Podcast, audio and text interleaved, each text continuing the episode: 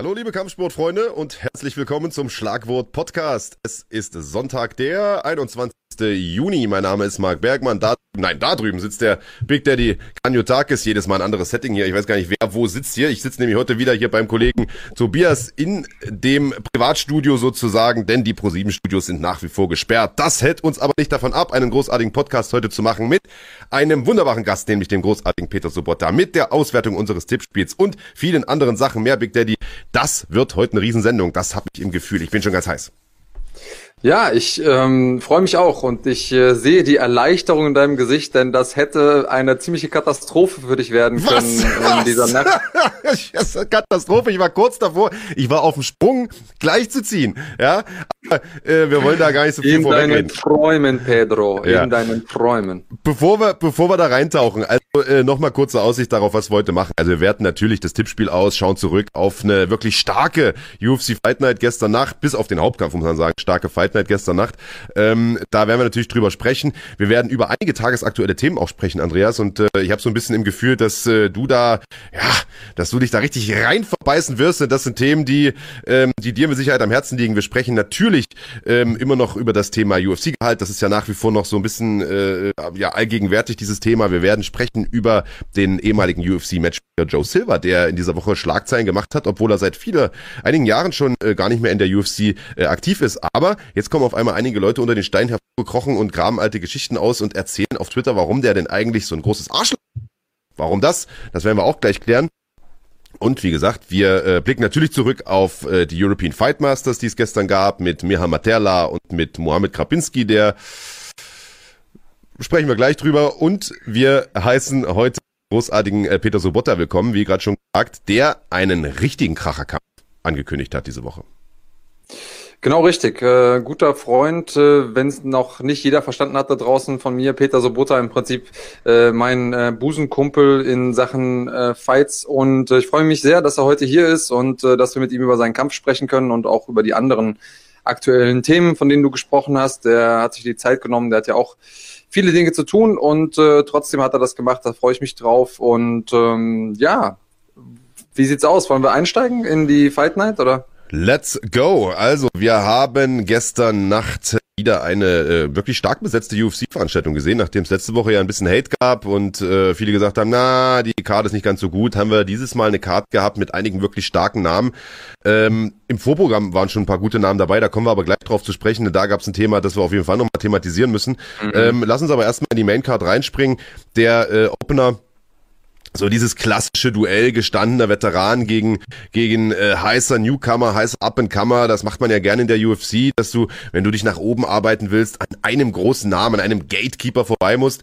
Ähm, dieser Gatekeeper war gestern vermeintlich zumindest Jim Miller, der heiße Newcomer. Roosevelt Roberts haben wir vor drei Wochen erst gesehen mit einem tollen Submission-Sieg gegen Brock Weaver und ja, der äh, Roosevelt Roberts, der vor drei Wochen erst einen tollen Sieg eingefahren hat gegen Brock Weaver und jetzt direkt wieder aufs Pferd gesprungen ist und als großer Favorit in diesen Kampf gegangen ist, Big Daddy. Wir haben beide äh, im Vorfeld auch getippt, Roosevelt Roberts nach Punkt, der wird das machen. Aber da lagen wir Ja. beide falsch. Ja, wie das so ist, ähm, ich glaube, wir beide hatten da so ein bisschen das Thema Momentum auf dem Schirm, dass wir beide gedacht haben, okay, der, der hat viel Selbstbewusstsein und ähm, für mich war eben das Zünglein an der Waage, dass ich gedacht habe, okay, Jim Miller hat in der Vergangenheit immer Probleme gehabt mit großen Leuten, insbesondere wenn diese großen Leute dann auch noch wussten, wie sie sich verteidigen können müssen. Ähm, und äh, ja, Entschuldigung, wenn ich Jim hier ganz Miller kurz, ganz kurz reingrätsche, aber Tobi, bin ich der Einzige, der Big Daddy hört, als ob er sich gerade die Eier geklemmt hat? Eins, zwei, drei. also, äh, drei, es ich geht mich wieder. lustig Big los Daddy, hörst und du mich? lustig weiter. Jetzt. Da Ich höre dich, ja. Und Ja, ich war tonmäßig wieder, wir haben Tonprobleme gerade. Also ich war jetzt tonmäßig weg und du klangst.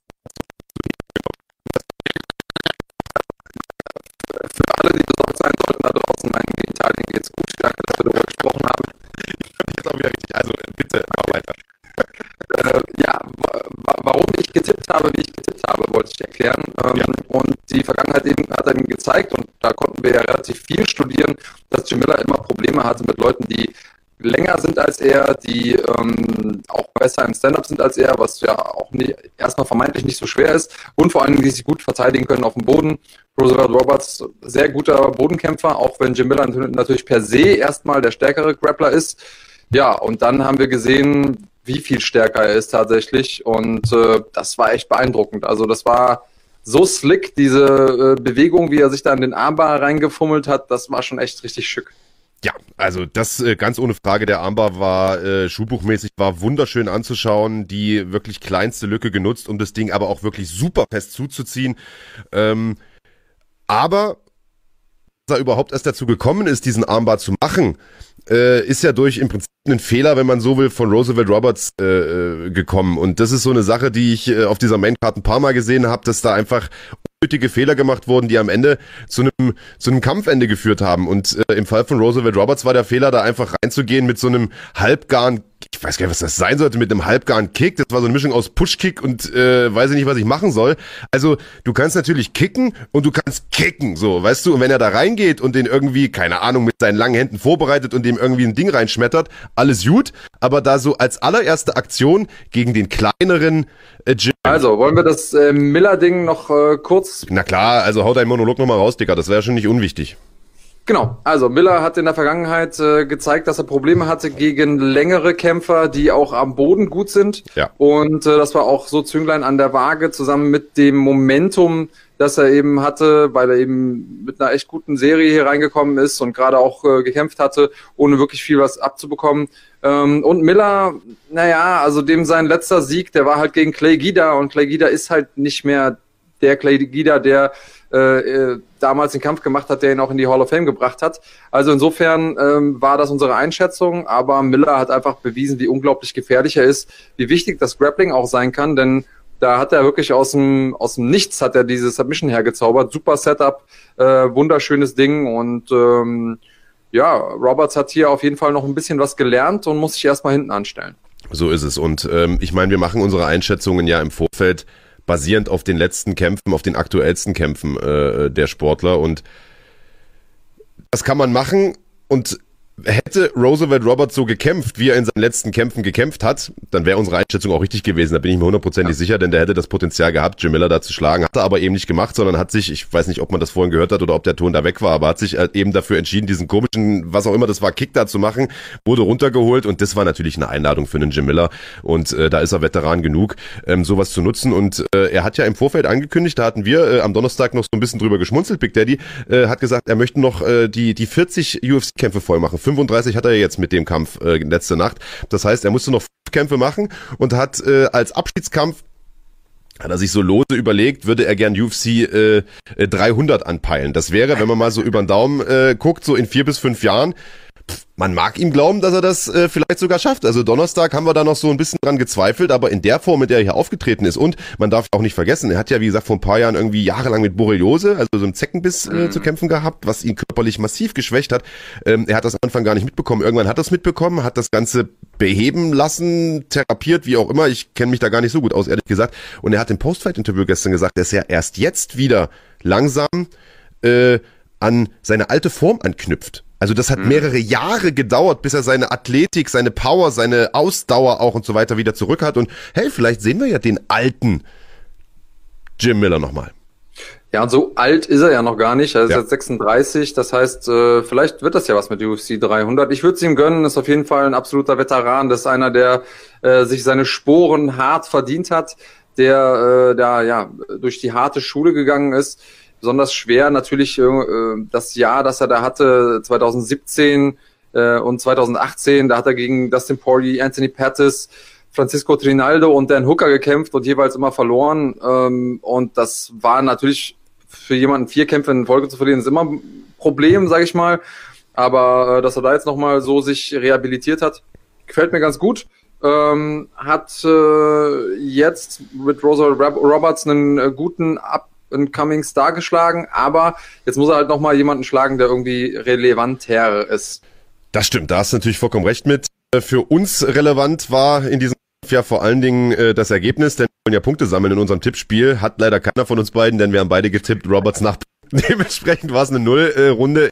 Fall ähm, machen wir deshalb mal gleich weiter äh, mit dem Kampf Ben Mohammed gegen Lyman Good und wir haben uns natürlich jetzt, bevor wir live gegangen sind, schon drüber unterhalten. Du sagst, da hast förmlich schwitzen hören, äh, während ich das Ganze kommentiert habe, denn ähm, ich habe getippt, äh, Belal Mohammed gewinnt das Ding nach Punkten. Ähm, du hast getippt, äh, Lyman Good massiver Puncher, gewinnt das Ding durch TKO, definitiv äh, verständlicher Tipp und man muss ehrlich sein, in manchen Momenten sah das schon so aus, als ob du da gar nicht so falsch liegst. das war also vor allen Dingen in der dritten Runde hat er ja nochmal Mohammed irgendwie auf den Allerwertesten gesetzt und habe ich gedacht, mhm. so jetzt. Und da habe ich auch gemerkt, dass deine Stimme äh, schon ein bisschen brüchig geworden ist äh, beim Kommentieren. Also die Tränchen haben schon, die, die haben schon, die haben schon bereitgestanden hier in den Tränendrüsen, um rauszuschießen. Taschentuch, äh, ja, ja. Also Lyman Good sah tatsächlich, ja. ähm, obwohl er ja ein sehr, sehr massiver Kämpfer ist, sah extrem gut aus. Ähm, auch noch in der dritten Runde hatte der die Power, um den Kampf zu beenden mit seinen Fäusten. Und was mich halt wirklich gewundert hat, knapp. Und ja, Fight of the Night, Fight of the Year wurde da irgendwie auch online schon diskutiert. Also das Ding war auf jeden Fall ziemlich, ziemlich grandios. Ich glaube, der Ton ist wieder weg. Warte mal kurz. Wieder da? Gut. Ähm, ja, ich bin, äh, also Fight of the Year, Fight of, also ich glaube nicht mal Fight of the Night, das so ehrlich muss man sein, denn da kam noch ein anderer Kracher, aber ähm, ich stimme dir insoweit zu. Ich habe äh, ein paar Momenten wirklich auch Angst gehabt, weil da hat er ein paar wirklich gute Dinger von Lyman Good bekommen, der Bella Mohammed. Nicht nur in der dritten Runde, ich glaube, der hat auch in der zweiten schon mal eine gefangen, wo er irgendwie so ein bisschen äh, zurückgewackelt ist. Ähm, ich war jetzt nicht unbedingt erstaunt, dass Lyman Good die Takedowns verteidigt, denn die Takedowns waren irgendwie immer, nicht immer, aber in der Regel recht schlecht getimed. Die waren eher so aus der Not geboren, hat man das Gefühl gehabt. Der hat einfach zu viel Druck gekriegt und hat sich gedacht, oh fuck, jetzt muss ich mal shooten und dann, äh, du weißt ja, wie das ist, wenn, dann, dann verteidigst du sowas natürlich leichter, wenn, wenn das Ding irgendwie, ja, so ein, so ein Verzweiflungsakt ist. Äh, mich hat's gewundert, dass der Mohammed nicht von Anfang an ein bisschen mehr Druck gemacht hat, ein bisschen mehr nach vorn gegangen ist. Der ist zu sehr, zu oft rückwärts gegangen, äh, hat zwar aus dem Rückwärtsgang auch getroffen, das muss man sagen, hat wirklich sehr, sehr effektiv da gekämpft, aber ähm, hat dadurch aus meiner Sicht Lyman Good viel zu sehr ermöglicht, in der, in der Anfangsphase irgendwie sein Game aufzuziehen, äh, dominant aufzutreten, aggressiv vorzukommen und äh, das zu machen, was der einfach gut macht. Und ähm, ich dachte mir, scheiße, äh, also das war ja auch eine enge Kiste, muss man sagen. Äh, das, also die Punktentscheidung zugunsten von Mohammed geht in Ordnung, äh, definitiv. Aber äh, du, wenn er da die dritte Runde äh, zum Schluss nicht noch diesen, diesen, diesen, diesen Choke gehabt hätte und so, hätte er das vielleicht sogar nach Punkten auch abgeben können, dann hätte ich natürlich richtig gekotzt ja. und äh, ja, das war, äh, war ein taffer Kampf für, für äh, einerseits natürlich Bilal Mohammed, auf der anderen Seite aber auch für Lyman Good, dessen Vater erst vor, vor kurzem verstorben ist. Das hat man in der Übertragung mhm. auch nochmal erwähnt. Äh, und äh, dem er diesen Kampf so ein bisschen gewidmet hat. Und er hat es im Nachgang auch gesagt, er war irgendwie äh, mit dem Kopf nicht, nicht so richtig da. Äh, total verständlich natürlich auch. Also schon krass, dass er den Kampf überhaupt bestreitet, äh, ehrlich gesagt. Ähm, ja, und auch so. Also er ist ja, ist ja zu keiner Zeit irgendwie mental eingebrochen oder nee. also der war ja in der dritten Runde immer noch Game und wollte nach vorne marschieren. Mhm. Ähm, und weil ich es gerade hier sehe von unserem äh, Fan Ütais, der ja auch regelmäßig mit dabei ist, also äh, Member der Schlagwort Nation, Grüße gehen raus. Ähm, der hat gesagt, hat sich hier gerade nochmal diese Statistiken angeguckt zu Belal äh, gegen Good und ähm, fragt danach, was ist denn ein signifikanter Schlag? Und äh, gibt es dafür irgendwie eine feste Definition? Und Marc, ich weiß, dass es ein, eins deiner Lieblingsthemen ist, äh, diese Schlagstatistiken. Thema ist, es gibt leider keine klare Abgrenzung, wo man sagt, okay, das ist jetzt ein signifikanter Treffer, das hier nicht.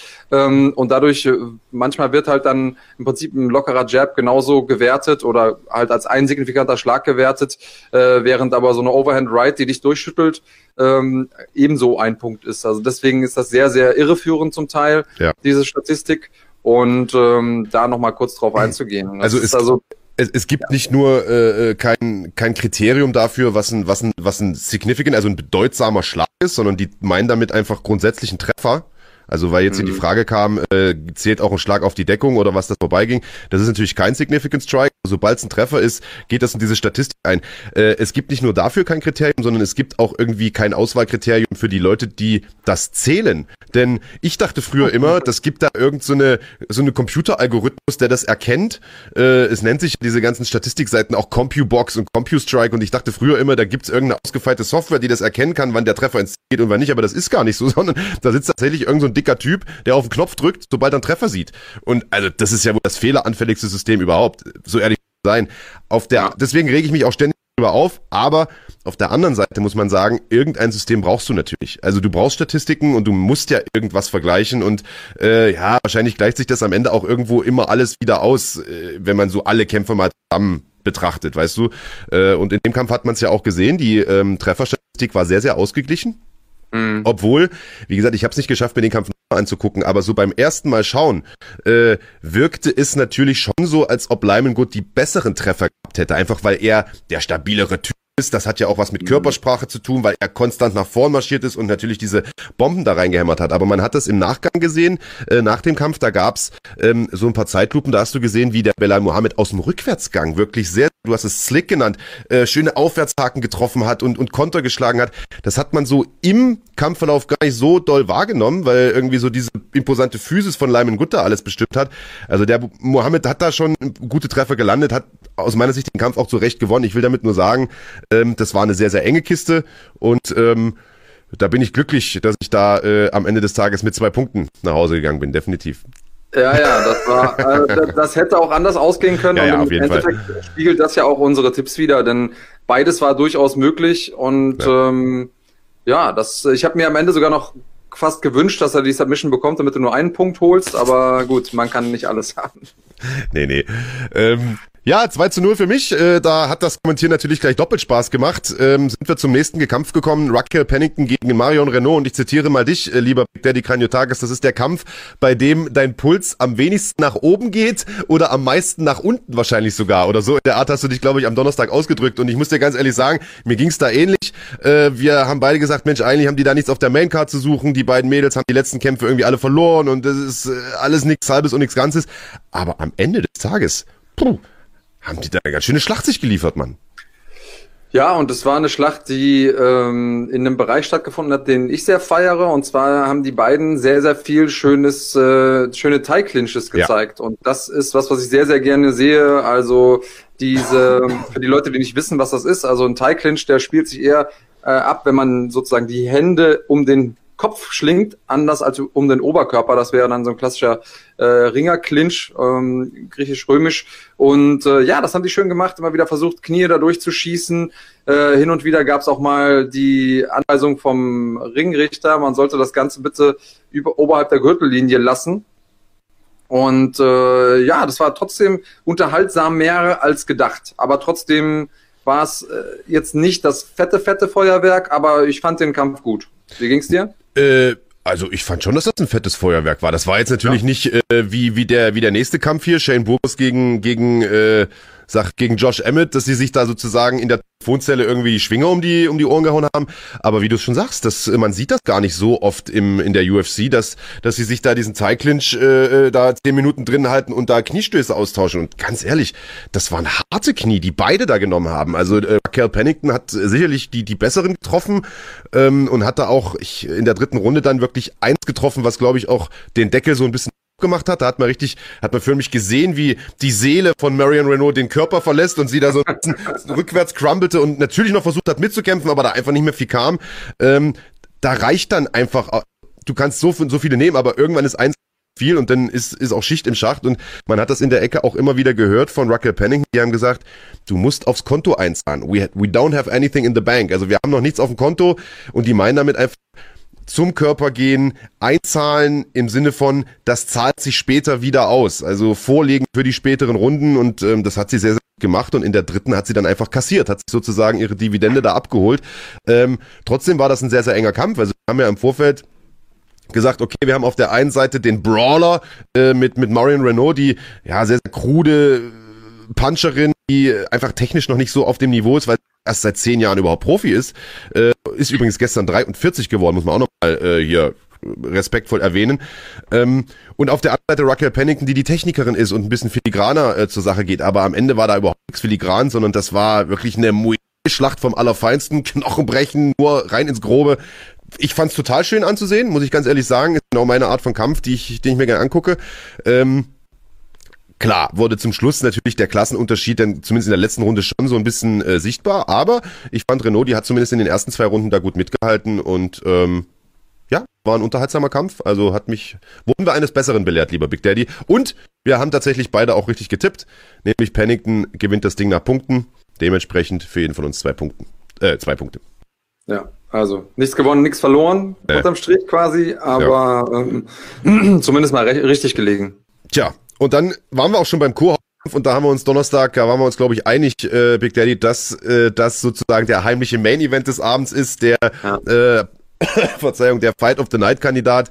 Josh Emmett gegen Shane Burgos, zwei absolut unterhaltsame äh, Federgewichte. Auf der einen Seite ähm, Josh Emmett ein unglaublich harter Puncher, also für die Gewichtsklasse wirklich unmenschlich äh, harte Schlagkraft. Ähm, und noch dazu ein sehr, sehr starker Ringer, nur dass er halt einfach nicht ringt, so ein bisschen der Justin Gaethje äh, des Federgewichts, wenn man so will. Und auf der anderen Seite ähm, Shane Burgos, der äh, ja einfach einen unglaublichen Lauf hat, äh, in seiner Karriere nur einmal geschlagen wurde vom dem sensationellen Kevin Cader, den er lange Zeit auch kontrolliert hat, bis er dann irgendwie K.O. gegangen ist. Der aber gestern aus meiner Sicht einen richtig dämlichen Kampf gekämpft hat. Also ja, er hat ja im Prinzip, äh, also wenn die beiden jetzt irgendwie 1000 Meter gelaufen wären, hat er ja im Prinzip zu Beginn schon mal 50 Meter Vorsprung bekommen oder sogar 100. Und ja. hat dann erstmal trotzdem noch ein bisschen getrödelt, weil Emmett sich noch vor Ablauf der ersten Minute am Knie verletzt hat und Nach das 15 auch Sekunden. ja. war. Also ja. das war, das war ganz klar, der hat einfach sich komisch bewegt ähm, und dann einmal das Knie nachgegeben. Und äh, erstmal da Respekt auch an Emmett, dass er das Ding so durchgezogen hat. Ja. Ich weiß jetzt nicht, was das für eine Knieverletzung ist, aber der hatte auf jeden Fall Schmerzen, hat das Ding durchgezogen, ja, und hat das Ding nach Hause geholt. Aber ich hatte ja von vornherein gezippt, dass Emmett das Ding gewinnt nach Punkten. Und natürlich habe ich dann gedacht, okay, vielleicht macht er das jetzt noch mit irgendwie einem, einem K.O., aber über die Zeit kriegt er das nicht mehr gerettet mit dem Knie. Naja, äh, ich habe auf jeden Fall ein bisschen geschwitzt.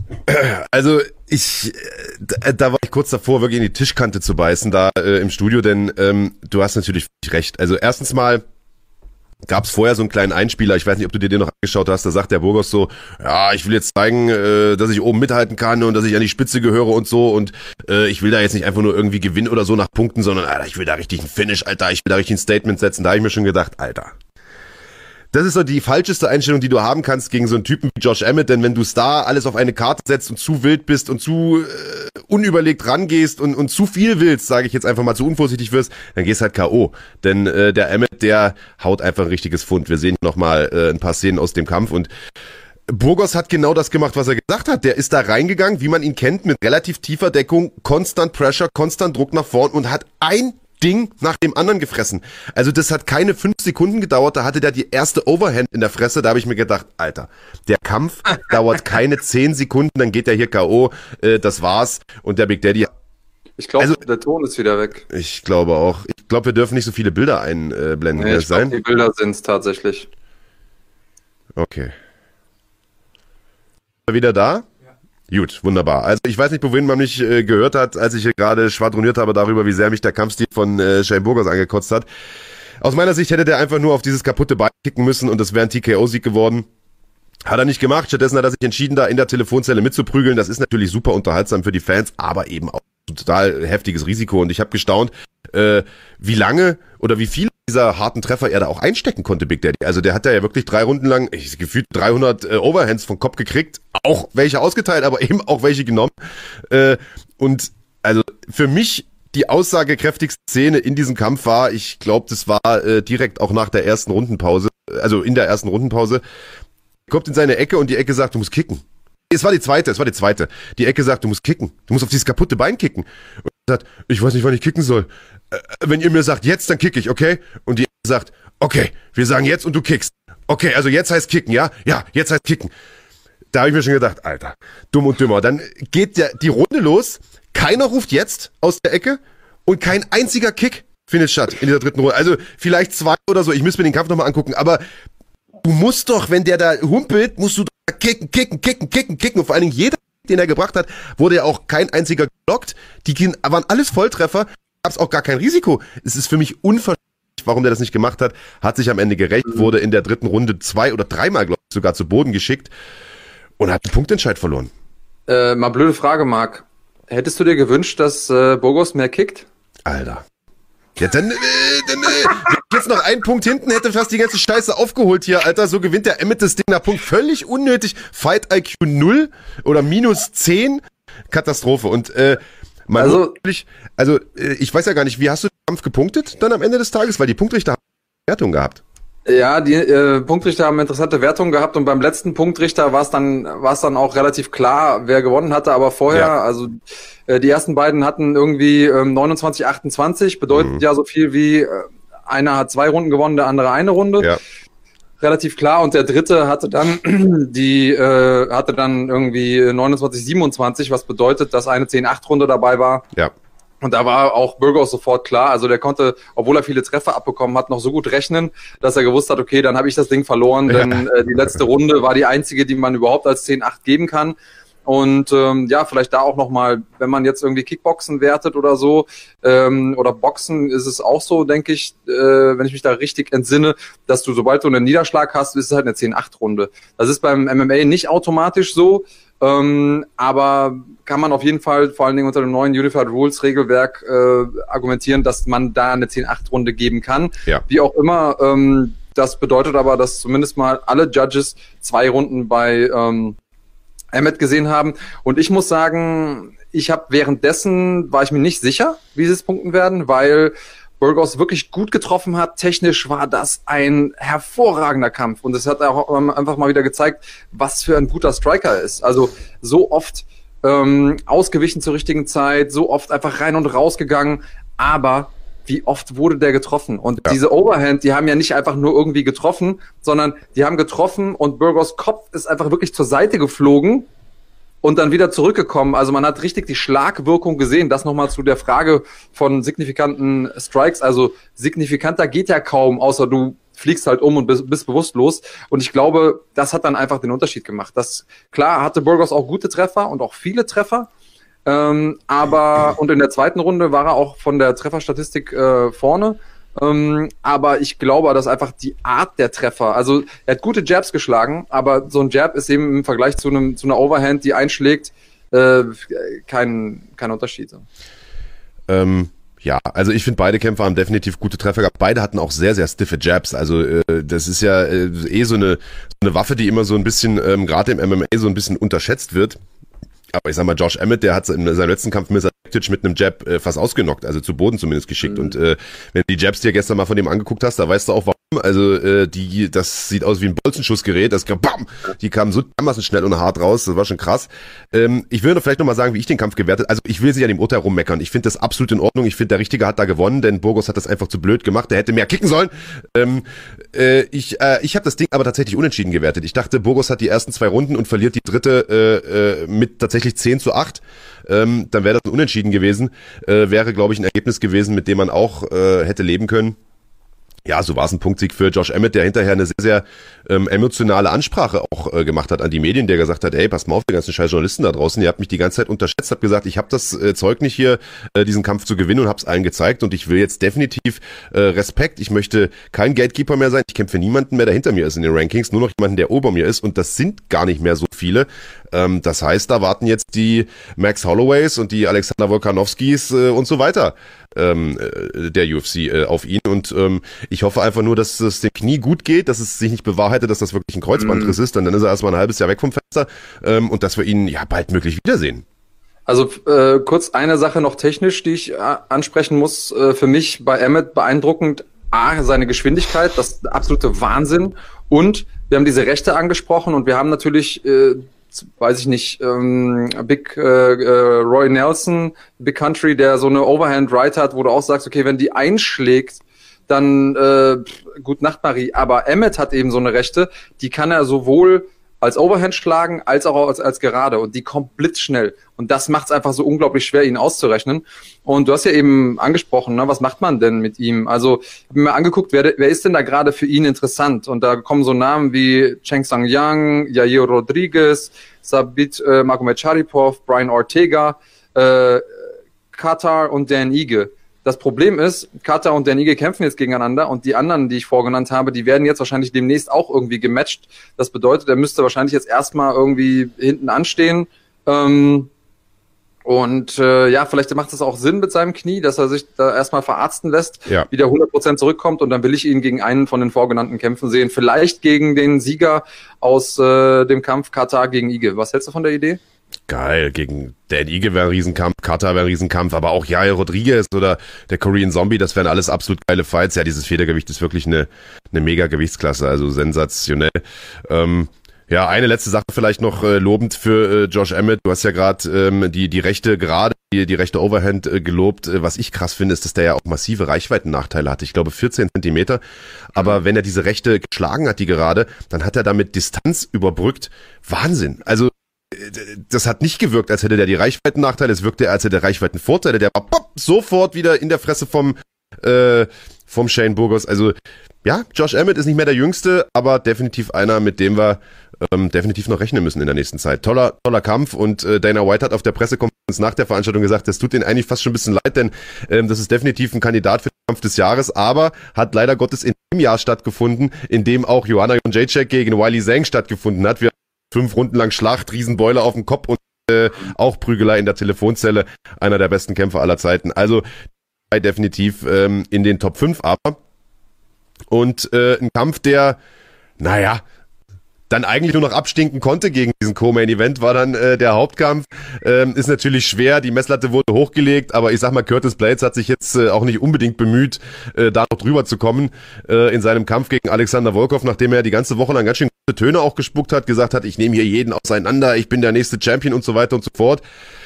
Ähm, ja, hat er zwar die ersten Runden schon ganz gut überzeugt gegen den äh, großen Russen, hat genau das getan, was wir auch vermutet haben, lieber Big Daddy, äh, in der Vorschau am Donnerstag, nämlich sein Ringen angewendet, um äh, Volkov zu Boden zu bringen und dort, naja, zumindest teilweise ein Stück weit, streckenweise zu kontrollieren, hat aber nicht wirklich viel Schaden machen können und ja, war ab der dritten Runde einfach platt wie Flunder. Ja, Gut zusammengefasst. Im Endeffekt äh, würde es dem Kampf gerecht, wenn wir auch an der Stelle aufhören, drüber zu reden. Nein, ähm, äh, sind wir mal ehrlich, das war auch kein einfacher Kampf. Also Volkov ist kein einfacher Gegner.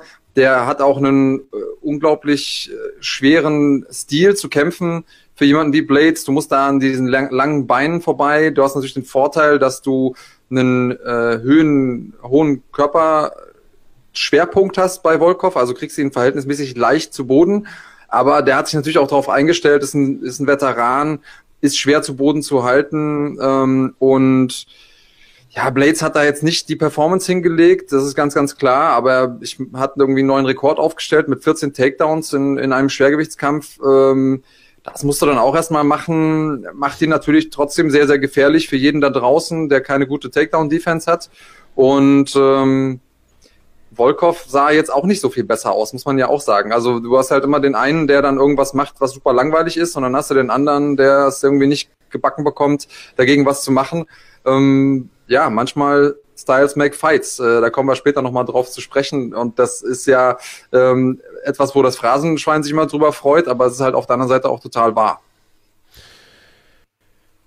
Ja, also äh, bin ich bin ich vollkommen bei dir und äh, der Neopren, der äh, wirft dir gerade was ein. Er sagt, wir müssen über Kontrollzeit sprechen. Nur weil einer oben liegt, ist das für mich keine Kontrollzeit. Also genau deshalb habe ich auch gerade gesagt, er hat ihn streckenweise kontrolliert, denn ähm, eigentlich hat äh, Blades nicht wirklich hinbekommen, aus den Takedowns auch was zu machen und da tatsächlich Kontrolle auszuüben, denn Volkov ist immer wieder aufgestiegen, also äh, oder auf hat sich immer wieder hingestellt.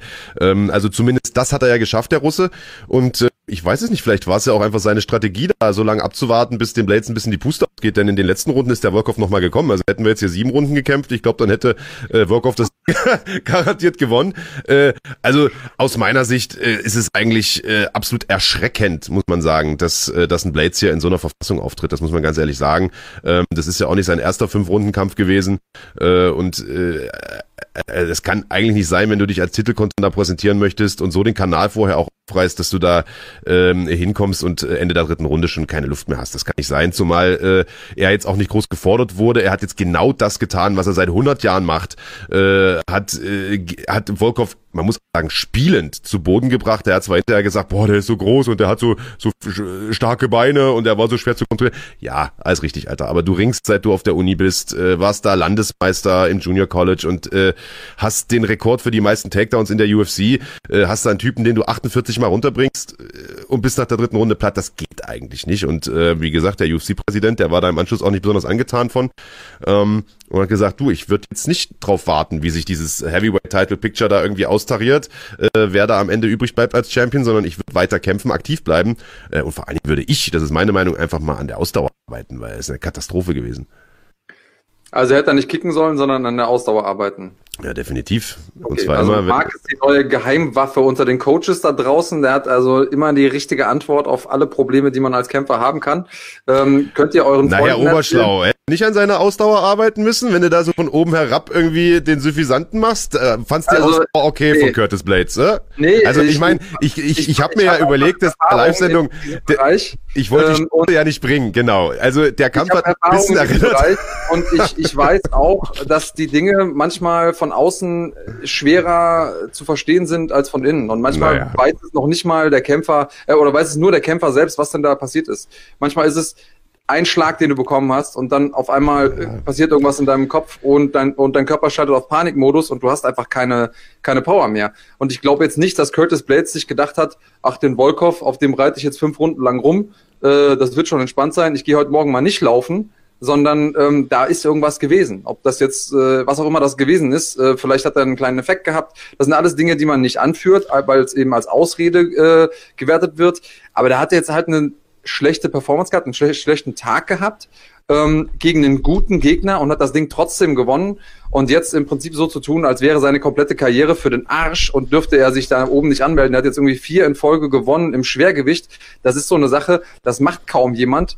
Ähm, da muss man halt nicht aufgrund von einer Performance, die halt, naja, so war, wie sie war, ähm, muss man da jetzt nicht sagen, ja gut, äh, der Kollege hat im Prinzip da nichts verloren oben an der Spitze. Das hat ja keiner gesagt. Überzogen. Das hat ja keiner naja, gesagt. Dana White hat's ja, hat's ja gesagt, ne? Warte nee, nee, nee, nee, nee. Der hat mal, naja, gut. Nee, Moment. Der hat gesagt, ich würde jetzt nicht abwarten, was da passiert. Denn das dauert ja Minimum ein Jahr, bis das alles durch ist. Jetzt kämpfen im August Stiepe gegen Cormier, dann keine Ahnung, Viertel, halbes Jahr, wer weiß wie lange, äh, bis dann Francis Ngannou seinen Titelkampf bekommt. Und dann erst wäre irgendwann äh, Curtis Blades dran. Und so lange würde ich auch nicht warten, sondern da würde ich tatsächlich aktiv bleiben, würde ein bisschen Geld verdienen und würde tatsächlich an der Ausdauer arbeiten. Also natürlich weiß man nicht, was in dem Camp passiert ist. Vielleicht hat er eine Verletzung, vielleicht war der krank, vielleicht hat sich auch Josh Emmett äh, das Knie schon im Camp verletzt. Das äh, hatte ich ja während der Veranstaltung auch irgendwie gemutmaßt, weil äh, die Ecke zum Beispiel gar nicht groß nachgefragt hat, sondern gleich sagte, ich wusste, ich weiß, ich weiß, ich setze dich erstmal hin. Also vielleicht gab es da vorher eine Verletzung, man weiß das alles nicht, ist vollkommen richtig. Aber trotzdem gibt's ja auch genug Kämpfer, die Luft haben für fünf Runden. Und wenn du oben angreifen willst und um Titel kämpfen willst, dann ist das Mindeste, was du machen kannst, dein Gewicht bringen und fünf Runden durchhalten. Also so ehrlich muss man auch einfach sein, Big Daddy. Also bei allem Verständnis für die Kämpfer, wenn du das nicht bringst, dann hast du tatsächlich nicht viel dazu. Und natürlich hat er den Kampf äh, dominiert, aber hat da einen Volkov, der aussah wie Scheiße die ersten drei Runden, in den letzten Runden nochmal kommen lassen, nochmal gefährlich werden lassen. Und das kann eigentlich nicht sein, Alter. So ehrlich müssen wir doch sein, komm schon. Und äh, ich sag mal, Ausdauer ist ja was, was du auch selbst in Zeiten von Corona und so weiter auch gut trainieren kannst. Weißt du? Das kannst du ja immer trainieren. Da, brauchst du niemanden dazu, da brauchst du keinen Coach, da brauchst du kein dies, brauchst du kein das. Ähm, also da fehlt mir einfach das Verständnis für. Ausdauer musst du einfach haben. Das ist meine Meinung. Aber äh, gut, vielleicht liegen wir da auseinander. Ähm, das, wenn's, das ist ja der einzige Bereich, in dem wir uns äh, nicht so hundertprozentig einig sind. Ja, deswegen. Ich, ich wollte ja sagen, du hast da sicherlich auch ein bisschen mitgeführt, denn äh, der Kampf, ich wollte es eigentlich während der Sendung nicht sagen, wir hatten es ja vorher schon. der hat mich ein bisschen erinnert an die Kämpfe Graniotakis gegen Schmiede. Das waren ja auch so Ausdauerschlachten, muss man sagen. Ähm, ja, vielleicht äh, daher das Verständnis für den Curtis Blades. Also äh, ich kann ja, vielleicht können wir vielleicht können wir an der Stelle mal kurz den Kommentar vom äh, verehrten Kollegen Marco Knöbel einblenden, der hier ja. auch mit im Chat ist. Ähm, der schreibt nämlich: Jeder, der mehrere Takedowns schon im Kampf gezogen hat, weiß, wie heftig das an der Kondi kratzt. Liebe Grüße, Marco Knöbel. Ja, die Grüße gehen natürlich zurück an äh, Marco, sehr, sehr guter Mann, ähm, auch ja. äh, ein Mann, der mit unserem Gast, mit dem wir gleich sprechen werden, Peter Sobota viel trainiert und der auch im leichten Schwergewicht eine Macht ist. Und der weiß, wovon er redet, im Gegensatz zu anderen, Marc. Äh, also ich habe in meinem Leben schon den ein oder anderen Takedown gemacht, Andreas. Ich weiß auch, dass das sehr, sehr viel Ener Energie äh, zehrt. Aber wenn dein komplettes Game darauf aufbaut, äh, durchschnittlich sechseinhalb Takedowns pro Kampf zu machen, ähm, dann solltest du auch die Energie dafür haben. Ich denke, darauf können wir uns einigen. Zumindest in der größten Organisation der Welt, an der absoluten Weltspitze. Dass man das jetzt nicht bei einer Wald- und Wiesenveranstaltung haben muss, ist klar. Aber ich denke, wenn man in den Top 5 des Schwergewichts kämpft, dann sollte man auch Luft für fünf Runden haben. Jeder, der der andere Meinung ist, kann mich jetzt gern haten. Mir soll's wurscht sein. Am Ende des Tages haben wir da beide Blades nach TKO getippt und haben eine Neuerung eingeführt bei unserem Tippspiel. Denn wenn wir beide einen vorzeitigen Sieg, beide gleich tippen sozusagen, also den gleichen Kämpfer und äh, die gleiche Methode haben, dann tippen wir jetzt auch die Runde, damit es wenigstens einen Punkt zu holen gibt. Ja, gab's aber für keinen von beiden. Ja, beziehungsweise einen Punkt gab es. So ein Punkt, ja, ja, aber kein Zusatzpunkt. Aber genau. kein, kein ja. Zusatzpunkt. Und damit haben wir ähm, am Ende des Tages einen Gleichstand, was den Tipptag angeht. Ja. Oder die Tipprunde. Und das bedeutet, dass wir immer noch hoffnungslos. Ich sehe auch dich nicht, Dicker. Aber jetzt sehe ich dich wieder. Ah, jetzt sehe ich gar keinen mehr. Da sind wir. Okay. Hallo? So, jetzt sind wir wieder alle da?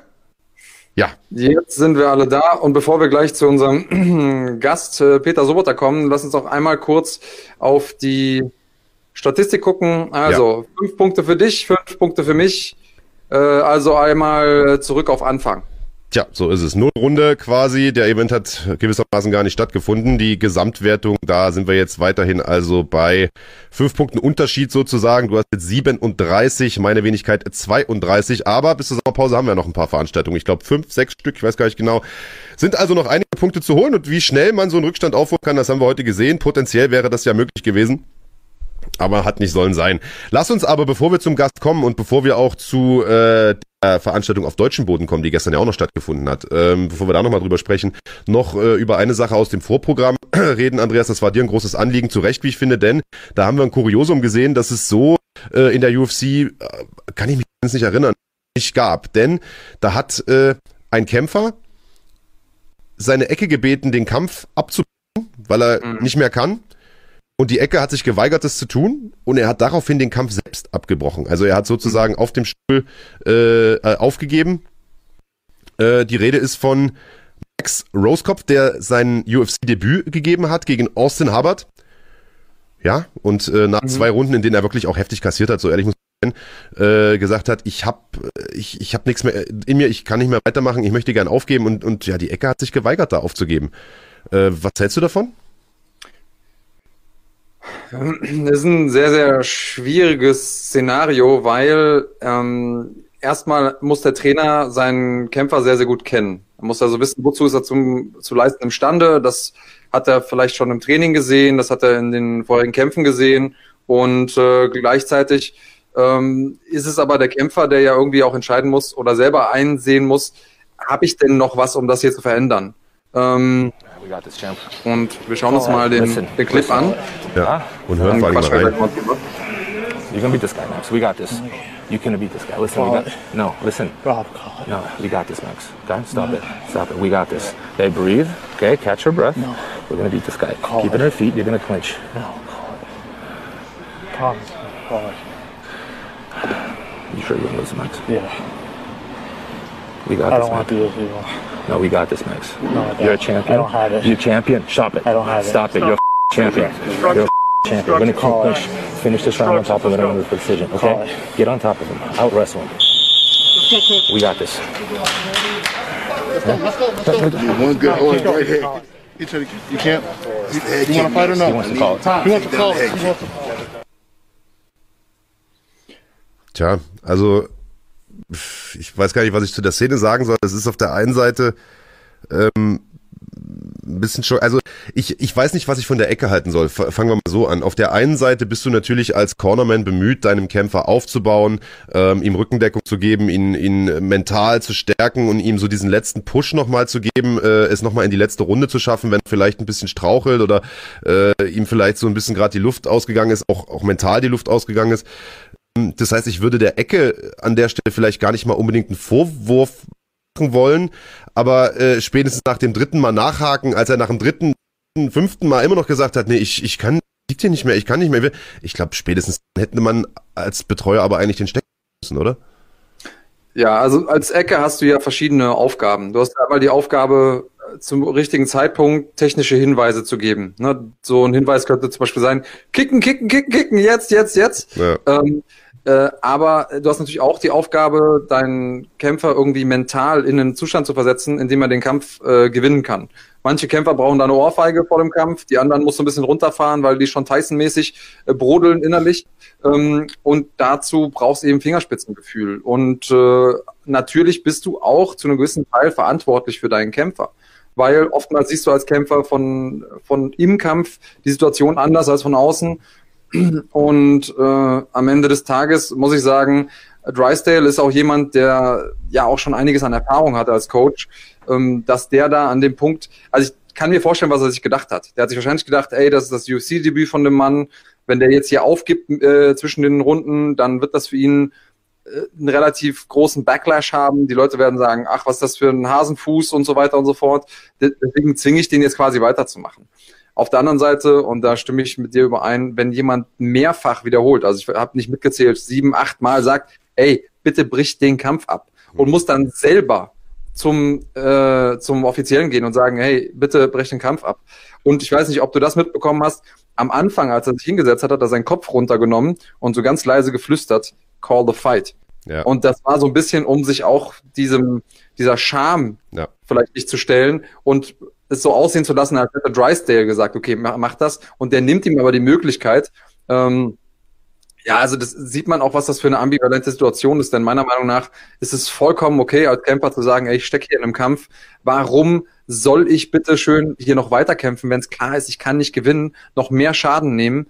Ähm, wir haben einen sehr erfahrenen Ringer da, auch wenn er natürlich sein UFC-Debüt gegeben hat. Ähm, und äh, ja, ich bin, muss sagen, das ist so eine Szene, wo sich bei mir echt alles zusammengezogen hat. Und äh, ich bin gerade empathisch sehr nah bei Max äh, Roskopf. Äh, total. Ich bin auch äh, vollkommen bei dir, weil es gab da ein bisschen Hate auch äh, im Internet, die gesagt haben, wow, äh, der bekommt da so eine Chance und äh, dann, dann gibt er da auf. Also ich sehe es genau wie du. Ich glaube, man sollte das respektieren. Ähm, ich finde nicht, dass, also man kennt ja diese berühmte Szene da ich, äh, ich weiß gar nicht, was, was, was Roberto Duran oder ich, ich, weiß gar nicht, wer da auf dem Stuhl gesagt hat, Normas, Normas, ich kann nicht mehr, ich gebe jetzt auf, der bis heute im Prinzip dafür lächerlich gemacht wird. Ich, absoluten Schwachsinn, äh, sich darüber lustig zu machen. Wenn jemand das Gefühl hat, dass er da nicht mehr, nicht mehr mithalten kann, nicht mehr nicht mehr mental das Zeug hat, das zu machen, dann sollte er definitiv aufhören, denn äh, dafür ist dieser Sport einfach zu gefährlich. Ähm, das heißt, ich finde das vollkommen in Ordnung, dass er das gemacht hat. Auf der anderen Seite äh, finde ich aber auch, dass das im Prinzip das Eingeständnis an dich selbst ist, okay, im Prinzip, also seine Karriere kann er jetzt eigentlich beenden, zumindest die Profikarriere. Er kann hobbymäßig kämpfen, aber das, also das war's. Weil, weil, weil, naja, weil das, offensichtlich reicht's ja nicht für die, für die Champions League. Ich meine, er hat ja, also äh, wie, Dana White wurde da irgendwie im Nachgang auch drauf angesprochen, der sagt, hey, das sieht im Prinzip äh, genau wie er, der sagt auch, alles, alles in Ordnung, klar, soll der Junge aufgeben, warum nicht? Und jeder, der da irgendwie sich drüber lustig macht, soll sich mal selbst da reinstellen. Ähm, denn was die Jungs da machen, ist, äh, das können einfach nicht viele Menschen auf der Welt und genau das ist der Punkt. Es können erstens mal kann, können, können schon nicht viele Leute überhaupt in den Ring oder in den Käfig steigen und dort kämpfen. Das ist schon was für eine besondere Art von Menschen.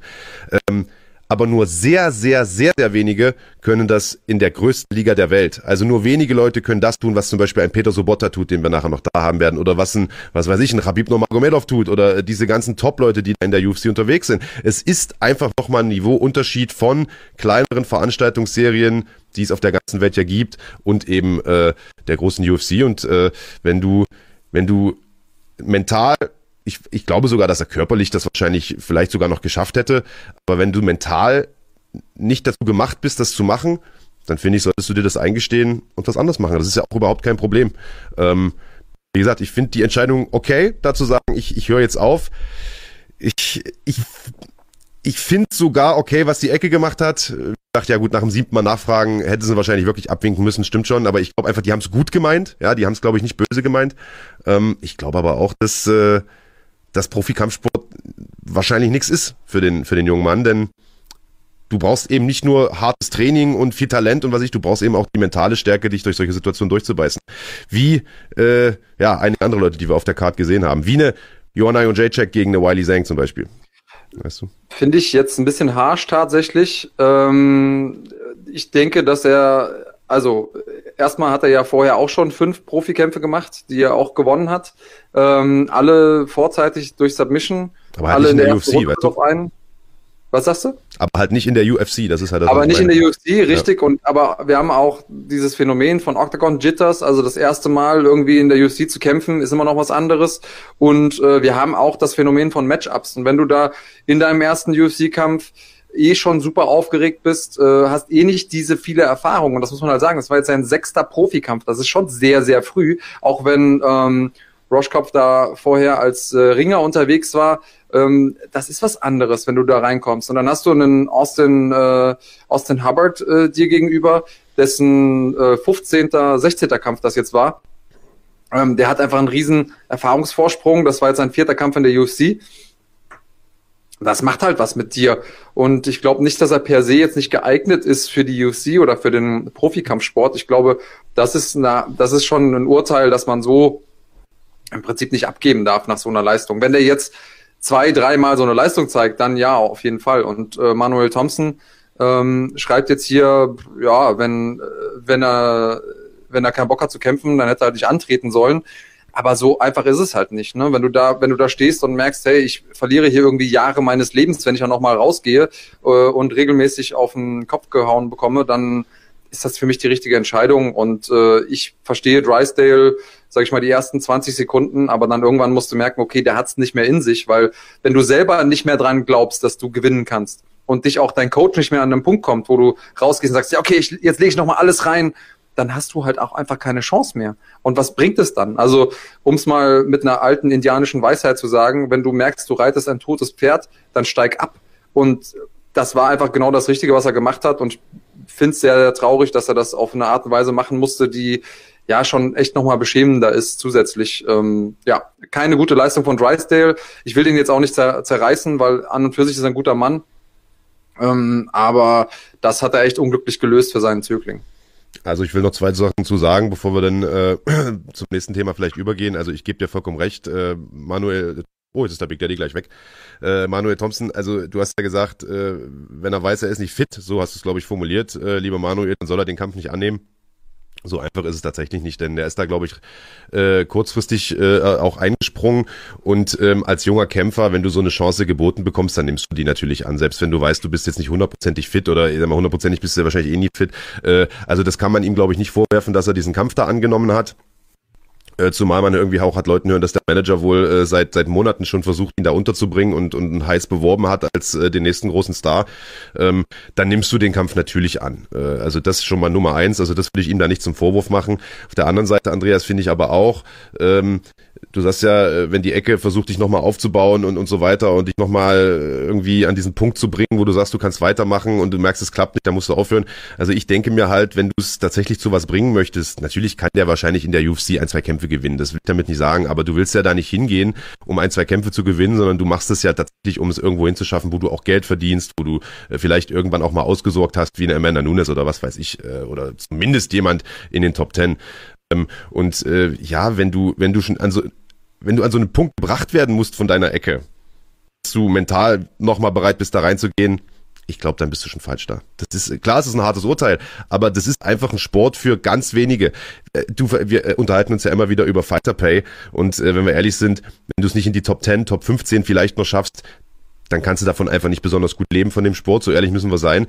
Und das bedeutet, du musst in deiner Gewichtsklasse zu den zehn besten Leuten der Welt gehören. Und das sind eben nicht die zehn talentiertesten, die zehn stärksten, die zehn schnellsten, die zehn fleißigsten, sondern eben auch die zehn mental stärksten. Und ähm, deswegen glaube ich, wird der junge Mann es schwierig haben. Vielleicht äh, ja, weiß ich nicht, beweist er mir das Gegenteil, würde ich mich für ihn natürlich freuen. Ich wünsche ihm nur das Beste, aber glauben tue ich's nicht. Gut. Ja, jetzt muss man, darf ich, wenn ich dazu auch noch was sagen darf, Klar. Äh, nicht jeder kämpft ja ausschließlich aus dem Grund, weil er äh, Millionär werden will und ausgesorgt haben will, sondern manche Leute kämpfen ja auch aus anderen Gründen. Und ähm, zu sagen, okay, der hat sich jetzt qualifiziert für die UFC, hat jetzt einmal was abgeliefert, was nicht so optimal ist, deswegen äh, macht da einen Haken dran, du wirst eh nie Champion, äh, Salam alaikum, one and done, finde ich nicht richtig. Ähm, er hat auf jeden Fall aus meiner Sicht noch eine Chance verdient und auch die Leute, auch die Gatekeeper haben ihre Rolle und auch die Leute, die unten mitspielen, haben ihre Rolle und ähm, auch das ist wichtig. Ähm, klar, den Champions jubeln wir am lautesten zu, ähm, aber die anderen Kämpfer haben ja trotzdem eine Daseinsberechtigung. Gut, dann will ich aber in Zukunft beim Thema Fighter Pay auch nichts mehr von dir hören. Dann kann ich ja sagen, die Leute, die brauchen ja gar nicht so gut bezahlt werden, denn die kämpfen ja gar nicht drum, um reich zu werden, sondern die wollen ja nur äh, wir sind nur aus Spaß an der Freude da. Wir gucken weiter zum nächsten Kampf, denn es wurde auch in Deutschland gestern gekämpft in der großartigen Europahalle Kastrop Rauxel. Da gab es nämlich die European Fight Masters, eine etwas holprige Veranstaltung, wenn wir ehrlich sind. organisiert vom Bruder von äh, Miha Materla tatsächlich, Norbert Zawicki, der äh, gesagt hat, ich gründe eine eigene Veranstaltung, lasse mit äh, Materla einen der größten polnischen Stars dort antreten gegen internationale Gegner, ein paar polnische Newcomer gegen internationale Gegner antreten und ähm, hat da eigentlich eine ganz äh, ganz spannende Card zusammengestellt. Ähm, am Ende war das Pacing der Veranstaltung vielleicht nicht unbedingt das Spannendste, es waren sehr sehr viele Interviewpassagen drin und so weiter und so fort, aber wir haben ein paar ein paar spannende Kämpfe gesehen, ein paar gute Newcomer gesehen. Die Kämpfe, auf die wir heute eingehen wollen, Andreas, und wir wollen es kurz machen, weil ja der Andreas, äh, der, der Peter Sobotta in der Pipeline wartet. Ähm, das sind die zwei Hauptkämpfe gewesen. Materla gegen Billy Ott, beziehungsweise Khalid Ott nennt er sich ja jetzt. Und äh, natürlich aus deutscher Sicht äh, besonders interessant, ähm, Mohamed Grabinski und äh, sein Gegner äh, Mateusz Piskorz und beide Kämpfe endet. Ott sah da wirklich ganz gut aus. Also ist nicht der eindimensionale Striker, den man vielleicht so vor Augen hat, sondern ähm, kann offensichtlich auch ein bisschen ringen. Äh, hier probiert das nochmal ähm, mit nicht so großem Erfolg und beim nächsten Takedown landet er eben ungünstig in einer Guillotine. Ja, war natürlich auch ein echt großer Name, den er sich da vorgenommen hat, äh, der gute Willi. Hier muss er ein, äh, ein Knie nehmen und da ist er in der Guillotine und ja, da war der Drops gelutscht. Also Materla auch einfach eine absolute Macht, den kriegst du nicht so einfach geschlagen und äh, abgeklopft. Ja, im Prinzip trotzdem ein guter Versuch gewesen von ihm. Äh, wie hast du den Main Event gesehen? Ja, hat sich da besser verkauft, als äh, man das vielleicht im Vorfeld erwartet hätte. Also man kennt ja Willi Ott als äh, Kämpfernatur, als harten Puncher, als einen, der nur den Vorwärtsgang kennt, hat da äh, aber mit dem Takedown, glaube ich, was recht Unerwartetes gemacht und ist da im Prinzip Materla zuvorgekommen, äh, den man ja als starken Bodenkämpfer kennt. Und äh, ich glaube, das Anfang vom Ende war einfach dieses Knie. Äh, da hat er dann versucht, sich in den zweiten Takedown zu retten und äh, das hat Materla einfach dankend angenommen, hat da diese Guillotine zugemacht. Das sah nicht mal besonders eng aus, ehrlicherweise, war ein Arm mit drin und so weiter, aber Materla einfach so gut am Boden. Nicht, Bruder. Oh. Okay. Hört man uns wieder? Ja, wunderbar. Ähm, also äh, ich weiß nicht, ob man mich jetzt gehört hat, die letzten paar Sekunden. Auf jeden Fall fand ich es gar nicht so schlecht, wie es der Willi Ott gemacht hat. Äh, aber äh, das Knie, das war dann einfach gut getimt von Materla, äh, der sich ja über die Jahre auch zu einem guten Striker entwickelt hat. Und äh, da hat Ott dann versucht, so das Heil in Takedown zu suchen und ist dann da quasi in die Guillotine reingestolpert, wenn man so will. Toller Sieg für Materla. Äh, ja, ist jetzt sicherlich nicht überzubewerten, wenn man mal guckt, äh, gegen was für Leute er ähm, zuletzt so gekämpft hat. Ehemalige UFC-Veteran Veteran, also andere Kaliber, Scott Askham, Thiago äh, äh, Dingens, äh, Thiago Silva, nein, doch, ja. Mhm. Ja, doch, ne? Ja. genau und weiter. Also äh, paar, paar gute Namen auf jeden Fall aus der UFC. Ich will jetzt gar keinen Blödsinn erzählen. Ähm, und ich hoffe natürlich, dass es für ihn jetzt auch äh, dann wieder Richtung KSW geht. Er, äh, das war ja die große Frage überhaupt, ob er bei KSW raus ist. Warum kämpft er jetzt hier plötzlich? Ähm, war wohl so, dass es da äh, ja, Verhandlungsprobleme irgendwie gab. Man hat ihm keinen Kampf angeboten. Er hat gesagt, bevor ich jetzt hier ein Jahr rumsitze, kämpfe ich einfach auf meinem eigenen Event.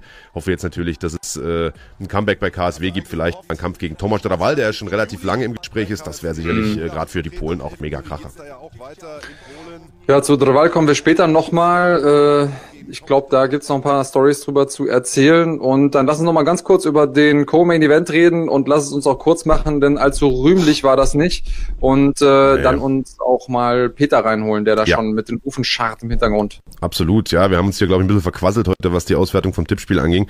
Ähm, ja, Co-Main Event aus deutscher Sicht natürlich der interessanteste Kampf des Abends. Wir haben mit äh, Mo Grabinski den Leichtgewichts-Champion von GMC gehabt, der hier im Weltergewicht nach dem Titel gegriffen hat gegen ähm, einen guten äh, Matthäus Piskos, der zuletzt bei Bellator unterwegs war, viel international gekämpft hat, also einen erfahrenen Mann und äh, der da einen Kampf hatte, bei dem die Emotionen doch sehr, sehr hochgekocht sind. Schon bei der Waage sind beide da auf Tuchfühlung gegangen und es wirkte fast schon so, als ob äh, ja, als, als, als ob diese, diese Hitzigkeit, diese Emotionalität so ein bisschen äh, aus der Ecke aus der Düsseldorfer kam, also von, von Mo Grabinski und das kennen wir von ihm sonst eigentlich gar nicht. Der ist eher ein ruhiger Beamter. Äh, wir kennen das von, von Nordin, von seinem, von seinem Mentor, von seinem Coach und Vater, der, der, dass der ein Hitzkopf ist, das weiß man, aber der war diesmal eigentlich eher die ruhige Konstante, zumindest beim Wiegen und äh, Grabinski ist dann nach vorn gegangen.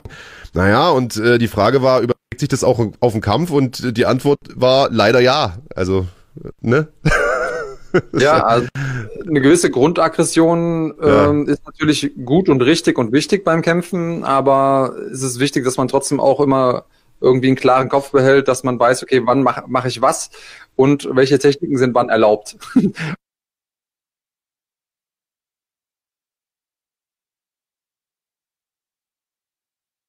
und, äh, und da steht der Gegner von Grabinski auf und dann gibt's also wirklich sehr, sehr eindeutig zur falschen Zeit äh, ein Knie an den Kopf. Also da gibt's auch unter egal welchen Regelwerk äh, keine Frage, dass das ein Grounded Opponent war. Und an dem Punkt vielleicht auch nochmal ganz kurz bedeutet, wenn er da jetzt nochmal aufsteht, dann kann man da einen Punkt abziehen.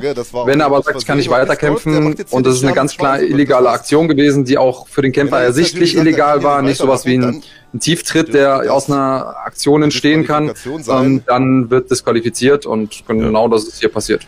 Ich finde es halt relativ schade. Wir haben äh, versucht, Mo heute nochmal in die Sendung reinzuholen. Der ist allerdings schon auf dem Weg äh, in den Urlaub mit seiner Familie. Wir sehen das jetzt auch gleich. Da gab es noch äh, ein bisschen wilde Szenen äh, im Anschluss. Also da gab es wohl Schubsereien, irgendwie auch außerhalb des Käfigs noch. Und der Piscos hat da versucht, noch über den Zaun zu klettern und so. Das werden wir gleich noch sehen. Ist natürlich unschöne Szenen.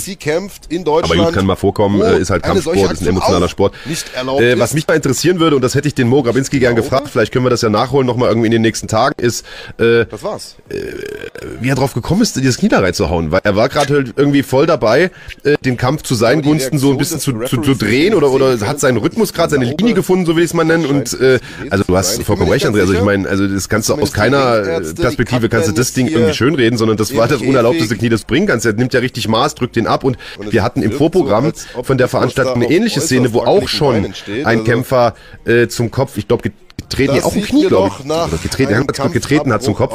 Ähm, und da würde mich mal interessieren, ich meine, so also, chaotisch wie diese Veranstaltung glaube, ablief, ob es da vielleicht Probleme beim Rule-Meeting auch gab. Denn ähm, du sagst, egal unter welchem Regelwerk das Ding ist verboten, also das stimmt schon unter den modernen Regelwerken, ja, aber wir sehen es da in Osteuropa auch immer wieder, dass man da so das alte Pride-Regelwerk nochmal rausholt oder so ein Mischmasch, wo tatsächlich Soccer so oder so. Ich gesagt, äh, egal unter welchem Regelwerk, das war ein Grounded Opponent. Ja, ähm, ist ja gut, muss ich ja nicht gleich auf den Schlips treten für gar nicht. Ich will jetzt nur versuchen, den Leuten zu erklären, dass es äh, in Osteuropa tatsächlich Veranstaltungen gibt, wo solche Techniken noch erlaubt sind.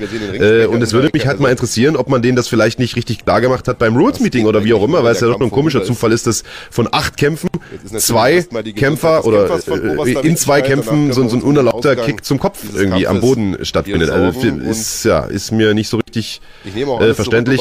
Mal gucken, erklärt sich das äh, irgendwie noch auf. Ist natürlich total bitter, weil äh, das Ganze endete hier selbstverständlich dann, wir sehen es in der Disqualifikation für Mo Grabinski, der da mit einer relativ schnellen Niederlage jetzt irgendwie in den Urlaub fahren muss.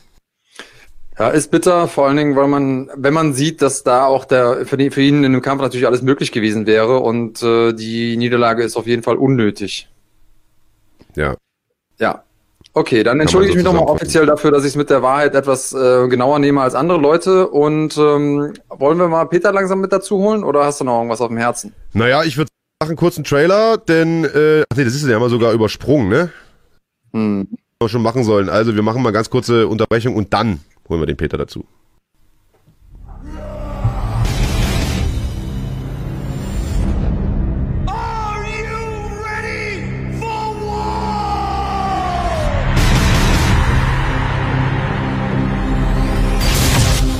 Fighting ist ab sofort auch auf YouTube. Exklusive Inhalte nur für Mitglieder schon ab 1,99 Euro. Hör mal rein, so. Erlebe Deutschlands größtes Kampfsportarchiv mit mehr als 100 Live- und Pay-per-View-Events pro Jahr. Einen 24-7-Channel, einzigartige Dokus und vieles mehr. Werde jetzt YouTube-Kanalmitglied und genieße mit Ram Fighting die ganze Welt des Kampfsports. Tja, die YouTube-Kanalmitgliedschaft, die lohnt sich natürlich für alle. Der Big Daddy, der ist gerade mal für kleine, große Big Daddies. Ich weiß es gar nicht ganz genau. Ich habe die Klospülung zumindest gerade gehört. Da ist er wieder. Äh, die Kanalmitgliedschaft natürlich für alle. Im Grunde genommen die meisten wahrscheinlich die Silbermitgliedschaft am interessantesten. Da ist der Großteil der Events drin, weil sich jetzt hier mehrfach im Chat auch äh, über die Goldmitgliedschaft aufgeregt wurde, die da gestern abverlangt wurde. Das Ganze war eine Veranstaltung äh, des äh, polnischen Veranstalters die als Pay-per-View äh, angeboten wurde. Da können wir auch nichts dran ändern. Das heißt, deshalb wird die bei uns im Rahmen der Goldmitgliedschaft angeboten. Die macht aber tatsächlich auch Sinn, denn äh, ja, da gibt's ja immer mal wieder größere Events, die da mit reinfallen. Und äh, wie gesagt, äh, überlegt euch das mal, so eine YouTube-Kanalmitgliedschaft Mitgliedschaft hier bei uns auf Run Fighting. Die ist definitiv sinnvoll, wenn ihr Bock habt auf regelmäßigen Kampfsport. So, dann würde ich sagen, ohne große Vorrede, hol mal deinen Busenfreund, wie du ihn so schön genannt hast, mal hier rein. Peter Sobotta, der wartet schon in der Pipeline. Da sehen wir ihn gerade, saß er noch gemütlich mit der Familie beim Frühstücken. Jetzt ist er hier ja, irgendwo indoor, so wie es aussieht. Wie geht's dir, mein Bester? Was hast du? Ah. Ah, der Schleichbauernhof. Sehr gut. Oh, Glückwunsch nachträglich. Während ich auf euch gewartet habe. Sehr gut. Sehr gut. Zwei, zwei Jahre alt. Kann er denn schon Schattenboxen und ein bisschen Pratze machen? Natürlich. Kurze Wunderbar. Ball mit Takedowns. Wenn ich sage Jiu-Jitsu, dann wirft er sich auf mich und fängt an mit mir zu rauchen und so. Also die Ausbildung bei den Sobotas geht äh, früh los. Das ist wie in Sehr schön, Sparta. sehr schön. Also in 20 Jahren kann sich äh, die UFC warm anziehen. Auf jeden Fall. Sehr gut. Mit der Muttermilch aufgesaugt. Genau. Herzlich willkommen erstmal. Schön, dass du da bist. Äh, Wir freuen uns. Ja, danke für die Einladung. Wir freuen uns riesig und äh, wir haben dich natürlich nicht äh, ganz ohne Grund hier äh, eingeladen, auch wenn du natürlich immer ein toller Gast für diese Sendung bist, gibt es äh, oder gab es diese Woche große News zu verkünden, denn Fight Island steht äh, vor der Tür. Im Juli werden die ganzen UFC-Veranstaltungen äh, vor der Küste Abu Dhabis stattfinden, auf einer ja fast schon eigens, äh, ich will nicht sagen eigens erbauten, aber eigens umgebauten Insel für die UFC und niemand geringerer als der großartige Peter Sobotta wird da ins Octagon steigen. Erzähl mal ein bisschen darüber. Ja, also als ich gehört habe, dass halt Fight Island äh, wirklich passiert, ähm, war mir relativ schnell klar, dass ich da halt unbedingt mit dabei sein will. Ich meine, das ist im Prinzip sowas, was ich in meiner Jugend und in meiner Kindheit gerne geschaut habe. Irgendwie Van Damme wird auf eine Insel gebracht und kämpft gegen die Besten der Welt und nur der Beste äh, kann dieses Turnier gewinnen und so weiter. Also ja, es ist eine verrückte Geschichte und eine extrem coole Sache, die mich einfach sofort motiviert hat, ähm, da eben mit dabei zu sein. Und mir war halt relativ gleich klar, dass es halt auch starke Fightcards werden. Und ich wusste halt nicht, ob ich meine Chance bekomme. Und jetzt hat es halt tatsächlich geklappt. Ich habe einen Top-Gegner. Ich kämpfe auf der Main Card. Ich kämpfe sogar nach Gustafsson gegen Verdum. Ich glaube, der drittletzte Kampf, ne? Ja, der, der drittletzte Kampf. Also Und ist mein- Kampf aus vom Main Event entfernt. So ist es. Daumen sind gedrückt. von, von meinem Skill-Level äh, ge- gehöre ich da auf jeden Fall hin. Und mein letzter Fight war ja auch, oder meine letzten Fights waren ähm, auf der Main Card, aber ich habe ja jetzt zwei Jahre lang nicht gekämpft. Deshalb hat mich das schon gewundert, dass es nach so einer langen Auszeit, dass sie mich direkt oben wieder mitmachen lassen. Finde ich natürlich extrem geil. Ich bin sehr motiviert und ja, habe einfach richtig Bock drauf. Sehr gut. Ja, wir waren beide auch aus dem Häuschen, Marc und ich tatsächlich, äh, als ich dann noch gesehen habe, wie prominent der äh, Kampf platziert wurde, da habe ich mich nochmal zusätzlich gefreut.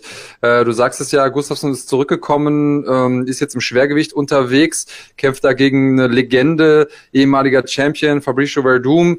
Ähm, und nach denen zu kämpfen auf der Fightcard, das ist schon auch nochmal was Besonderes. Also für die Leute, die das nicht so mitschneiden, im Normalfall hat man ja so ein Ranking. Also je größer äh, du als Star quasi angesehen bist, umso wichtiger dein Kampf, desto später kämpft man. Ähm, und äh, geht's dir damit? Ist das irgendwie was Besonderes? Was anderes, als äh, jetzt irgendwo auf der Undercard zu kämpfen?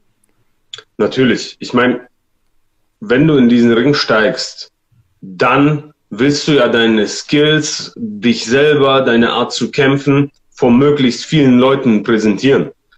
Und je größer die Fight Card, je weiter oben du kämpfst, desto mehr Augen sind einfach auf dich gerichtet.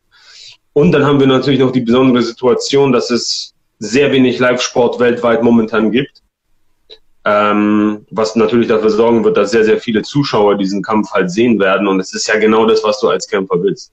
Du willst da rausgehen, du willst die möglichst besten Kämpfe äh, haben gegen die möglichst besten Gegner vor möglichst vielen Zuschauern. Also der absolute Hammer.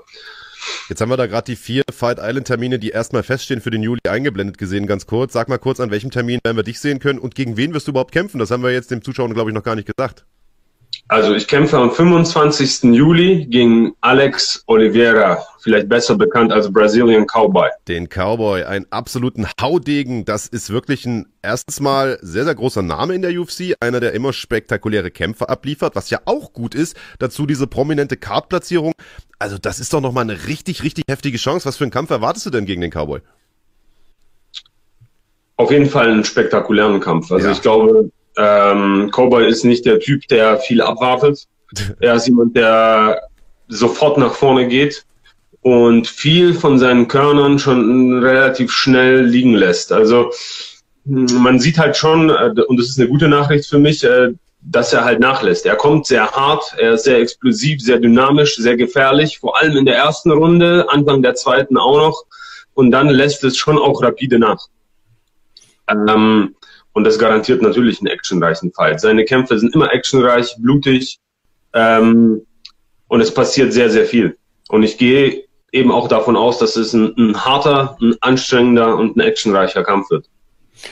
Ähm, bist du denn schon mental darauf eingestellt, dass es genau so sein wird, dass er da aus der Ecke geschossen kommt und quasi mit rauchenden Colts auf dich losstürmt? Oder ähm, stellt sich auch darauf ein, dass er vielleicht sozusagen umgekehrte Psychologie äh, sich schon denken wird, dass du das von ihm erwartest und äh, dann ein bisschen verhaltener kämpft? Ich sag mal so, ich probiere, natürlich schaue ich mir seine Fights an und das habe ich ja auch schon gemacht und ich kenne ihn auch und ich bin auch, also Fan würde ich jetzt nicht sagen, aber ich, ich habe mir seine Kämpfe immer gerne angeschaut. Ich weiß, was er halt bringt, aber ich möchte nicht zu sehr meine Aufmerksamkeit auf das legen, ähm, was er macht, sondern einfach die Aufmerksamkeit legen auf das, was ich mache. Und ich weiß mhm. ganz genau, was zu tun ist, wenn der Gegner auf mich zurennt. Ähm, und ich weiß halt auch ganz genau, was zu tun ist, wenn der Gegner eben nicht auf mich zurennt. Und ich bin auf beide Situationen vorbereitet. Und ich sag mal so, je wilder der Kampf, je offensiver der Gegner, desto, desto besser liegt mir das eigentlich. Ich meine, es ist kein Geheimnis. Ich bin, ich bin Black Belt. Auch wenn ich ein kompletter MMA-Kämpfer bin, ist, ist meine Stärke nach wie vor der Bodenkampf. Und äh, für einen Grappler gibt's ja nichts Besseres als ein Gegner, der auf einen zukommt. Ja? Von dem her soll er machen. Das Ding ist ein Weltergewichtskampf, äh, also deine, ich sag mal, gewohnte Gewichtsklasse. Es gab ja mal eine Zeit lang die Diskussion, ob wir dich nicht vielleicht im Mittelgewicht sehen. Warum bist du davon wieder abgerückt? Wegen dem Kampf jetzt oder äh, wäre das grundsätzlich dabei geblieben, dass du im Wertegewicht bleibst? Oder hast du ein bisschen abgespeckt über Corona? Nee, da muss ich mal ein bisschen weiter ausholen. Ähm, ich hatte eine lange Auszeit. Also ich habe jetzt zwei Jahre nicht gekämpft und ich hatte auch eine ziemlich üble Nackenverletzung. Ich habe mir den fünften Wirbel gebrochen. Also nur so ein Teil von, vom Wirbel gebrochen und es hat mich sehr, sehr lange daran gehindert, irgendwelchen Kampfsporttraining zu machen, weil mit einem kaputten Wirbel kannst du halt keine Schläge bekommen. Du kannst aber halt auch nicht ringen, keinen Bodenkampf machen und es ging sehr, sehr lange, war sehr, sehr hartnäckig und in der Zeit habe ich halt nur Krafttraining gemacht und ich war halt ungefähr bei 95 Kilo und das wäre mir dann zu viel gewesen, um äh, wieder aufs Weltergewicht zu kommen. Deshalb wollte ich erstmal im Mittelgewicht weitermachen. Hab dann auch den Kampf gegen Alessio gehabt ähm, in, äh, bei UFC Kopenhagen letztes Jahr. Und in der Vorbereitung, wo ich einfach die Handeln wieder halt weggelegt habe und sehr viel Kampfsport trainiert habe, bin ich richtig eingegangen. Ich war dann fünf Wochen vor dem Kampf ungefähr auf dem Gewicht, wo ich jetzt bin, so 88 Kilo. Und das ist Welterweight. Also 10 Kilo mache ich in einer Woche. Und dann, ja, hätte ich den Kampf gemacht. Ich habe mich dann verletzt gehabt, weshalb der Kampf abgesagt wurde. Ich hätte den einen Mittelgewichtskampf gemacht, weil er einfach schon stand, aber dann wäre ich so oder so wieder ins Weltergewicht gegangen. Das war für mich klar. Wie hast du das mit dem Nacken in den Griff bekommen? Hast du das gefused oder wie haben die das, wie haben die das behoben? Wie muss ich mir das vorstellen, wenn du sagst, das war ange, angebrochen? Nee, nee, es war gebrochen. Also, wenn du siehst, du, du hast den Wirbel und da war so eine, wie so eine kleine Ecke vom Wirbel ist mir da quasi abgebrochen und es war Gott sei Dank keine OP notwendig, weil das war ein gerader Bruch und auch nur so ein Seitenstück, wo noch nicht so viele Nervenbahnen liefen.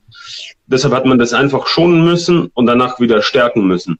Aber ich hatte halt extrem lange Schmerzen und eine Bewegungseinschränkung. Also es war für mich nicht möglich, meinen Kopf nach rechts zu drehen oder nach rechts zu neigen. Und ja, letztendlich, als ich dann auch für meinen letzten Kampf wieder in die Vorbereitung eingestiegen bin, war zwar physiologisch wieder alles okay, aber ich hatte halt immer noch Schmerzen. Und dann haben wir das einfach mit acht Cortisonspritzen betäubt und dann bin ich einfach mit betäubten Nerven in die Vorbereitung und wäre dann halt auch mit betäubten Nerven in den Kampf gegangen. Ist natürlich nicht das Gesündeste, aber es hat halt so weh getan, ähm, dass ich nicht vernünftig trainieren konnte. Aber jetzt Gott sei Dank, es ist ja wieder ein bisschen Zeit vergangen, ist es gar kein Problem mehr. Also ich merke es gar nicht mehr. Ähm, kurz mal eingehakt da. Das ist natürlich jetzt keine Verletzung wie, weiß ich nicht, ähm, gezerrter Oberschenkel oder sowas, sondern das ist natürlich was, wo man, wenn man das mal weiterspinnt, also gebrochener Wirbel, da geht ja im Prinzip im Gehirn direkt der nächste logische Schluss, oh je, äh, da kann man irgendwie sowas wie eine Lähmung von wegtragen. Du bist jetzt Familienvater, du hast ja eben gezeigt, wie du da den Bauernhof zusammengebaut hast. Ähm, ist das was, äh, womit du jetzt anders umgehst als noch zu der Zeit, als du kein Familienvater warst?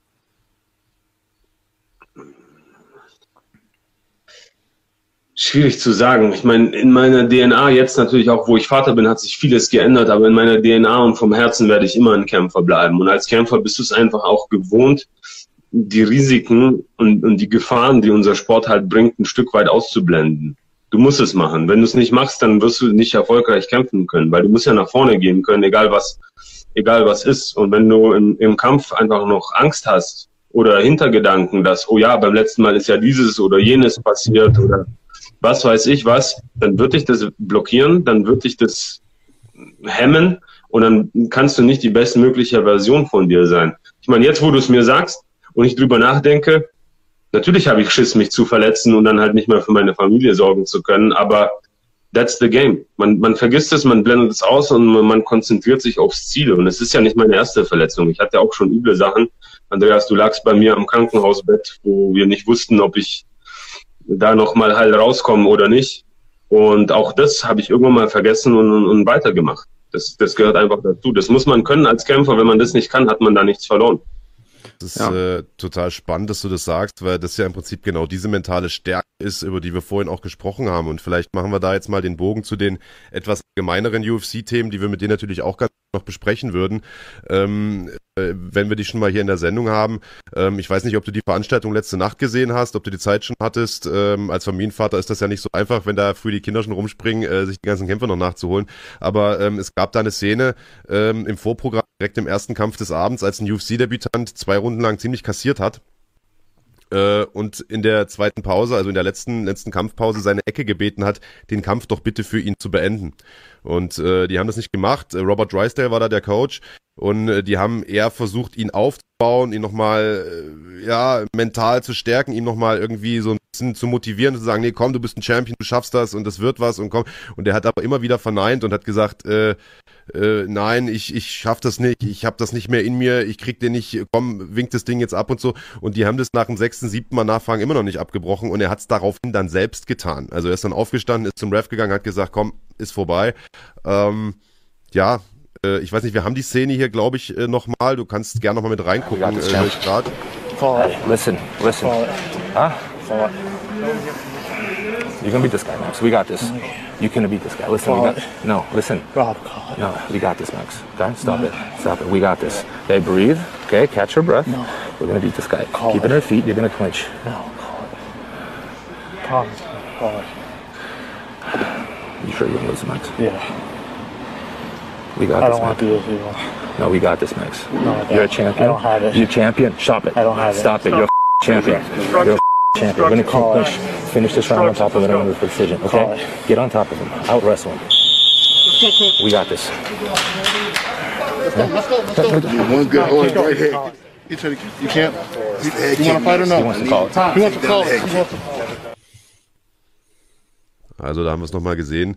Ähm, ja, ist natürlich hart mit anzuschauen auf der einen Seite. Äh, was, was ist deine Meinung? A, zur Ecke und B, natürlich auch zur Entscheidung von äh, Max Rosekopf, hieß der junge Mann, äh, selbst zu sagen, hey, pass auf, das, das wird hier nichts mehr, ich, ich breche das Ding jetzt ab. Es ist ein ganz schwieriges Thema. Also, ich sag mal so aus Kämpfersicht, aus Sicht des Kämpfers würde ich lieber K.O. gehen oder submitted werden, als in der Rundenpause aufzugeben. Selbst wenn ich merke, ich habe irgendeine Verletzung oder irgendwas, dann stehe ich auf, kassiere von mir aus noch irgendeinen Tritt oder ein Ding zum Kopf, fall um und, und, und, und lasse es dann quasi so beenden, als dass ich wirklich sage, ich, ich gebe auf. Aber das ist meine persönliche Meinung. Das ist mein Leben und auch meine Gesundheit. Und wenn er der Meinung ist, dass er halt nicht mehr kämpfen will, ist es halt auch schwierig, ihn zu zwingen. Wobei man natürlich sagen muss, auf diesem Niveau, wir sprechen hier von der UFC, das ist die, die beste Liga der Welt, sollte sowas eigentlich nicht passieren. Und wenn, wenn das passiert, dann finde ich schon auch, dass die Trainer richtig reagiert haben, wenn sie einfach sagen so, hey, komm, und die probieren nochmal zu motivieren. Weil ich sag mal so, wenn du als Kämpfer denkst, du kannst nicht mehr, also rein physisch gesehen, du bist am Ende, dann kannst du immer noch. Glaub's mir, es, es ist einfach immer noch möglich. Du hast immer noch 20 oder 30 Prozent im Tank. Auch an dem Moment, wo dein Kopf dir sagt oder dein Körper sagt, hey, jetzt ist Feierabend, geht's immer noch weiter. Also es ist mehr eine psychische Sache, denke ich, obwohl ich den Kampf nicht gesehen habe. Denke ich, ist eine psychische Sache und vom Prinzip her ja nicht schlecht, dass die Coaches ihn probieren, nochmal zu motivieren und, und nochmal aufzubauen. Auf der anderen Seite gesehen bin ich ja natürlich auch Trainer und ich habe auch schon Kämpfe in der Rundenpause abgebrochen. Ähm, ähm, zum einen, wo ich selber dachte, mein Kämpfer ist nicht mehr imstande, dieses Ding zu gewinnen und er nimmt halt zu viel Schaden. Und zum anderen auch, wo der Kämpfer selber gesagt hat, hey Peter, ich, ich kann nicht mehr oder ich will nicht mehr. Dann habe ich halt auch gesagt, so, dann machen wir jetzt hier auch eben Stopp. Aber das war ein anderes Niveau. Das waren keine so wichtigen Kämpfe. Von dem her, ja, schwierig. Schwierig zu sagen. Ähm, Finde ich aber schon problematisch, was die da gemacht haben. Ich finde, wenn, wenn du da oben mitkämpfst, dann ähm, solltest du nicht ähm, aufgeben, nur weil du nicht mehr denkst, du kannst nicht mehr gewinnen. Dann steh halt auf und probier's halt zumindest nochmal. Und ich habe da eben eine bisschen andere Meinung vertreten. Ich äh, habe gesagt, okay, wenn natürlich erwarte ich das von, von meiner Ringecke in dem Moment. Dass, äh, wenn ich zurückkomme und bin irgendwie down und denke, ich kann nicht gewinnen, dass die mir so einen kleinen Prep-Talk geben und sagen, nee, Mensch, du schaffst das, du bist ein Champion, du machst das hier. Ähm, klar, aber wenn jemand irgendwie sechs, sieben Mal sagt, ey, brech das Ding ab, dann muss ich auch als Coach irgendwie sehen, ey, auch wenn der theoretisch noch was aus sich rausholen könnte, das macht doch keinen Sinn, wenn er selber nicht mehr denkt, dass er gewinnen kann. Ähm, und dann wird's halt auch irgendwann gefährlich. Also du weißt ja, wie es ist, äh, wenn man da vor jemandem steht und schon ängstlich geduckt ist. Das ist ja genau der Moment, in dem man die Schläge kassiert, die man eigentlich nicht kassieren sollte. Ähm, ja, also ich glaube, dass das einfach nochmal zeigt und auch vor dem Hintergrund äh, von dem, was da passiert ist ähm, mit äh, Smith jetzt vor kurzem, der ja ganz klar gesagt hat, ich habe meiner Ecke gesagt, wenn ihr das Ding abbrecht, schmeiße ich euch raus und arbeite nie wieder mit euch zusammen. Es ist einfach total wichtig, dass Dinge vorher klar kommuniziert werden. Und das habe ich oft auch an äh, an der Spitze erlebt, dass Leute das einfach nicht durchspielen. Die gehen, die trainieren zwar mit ihren Leuten und gehen dann auch in den Kampf, aber die spielen nicht im Kopf alle Szenarien durch. Und ich glaube, es macht da total Sinn, einfach da ganz klar zu haben, wie gehen wir um mit und äh, einfach intern so ein kleines Regelwerk zu haben mit seiner Ecke, damit jeder genau weiß, wer kann was in welcher Situation entscheiden und wie, ja, wie deutet man welche Signale. Ja wie gesagt, es ist sehr, sehr schwierig, da mitzureden, wenn man diesen Typen halt nicht kennt. Ähm, ich hatte mal einen Kämpfer bei mir im Team, großartiger Kämpfer, großartiger Kämpfer. Ich nenne jetzt keine Namen, weil es da jetzt hier um persönliche Sachen geht. Ähm, aber man kennt ihn. Und er war ungeschlagen oder er ist ungeschlagen, hat es relativ weit nach oben gebracht. Und er war vom Typ her ein ängstlicher, ein ängstlicher Kämpfer. Also in der Umkleidekabine mussten wir dann so Fragen klären wie, Herr Peter, glaubst du, ich kann überhaupt gewinnen? Herr Peter, glaubst du, ich kann es irgendwie schaffen? Glaubst du nicht, er haut mich K.O.? Aber diese Ängstlichkeit ist in purer Aggressivität, sag ich mal, umgeswitcht, sobald der Kampf halt irgendwie losging.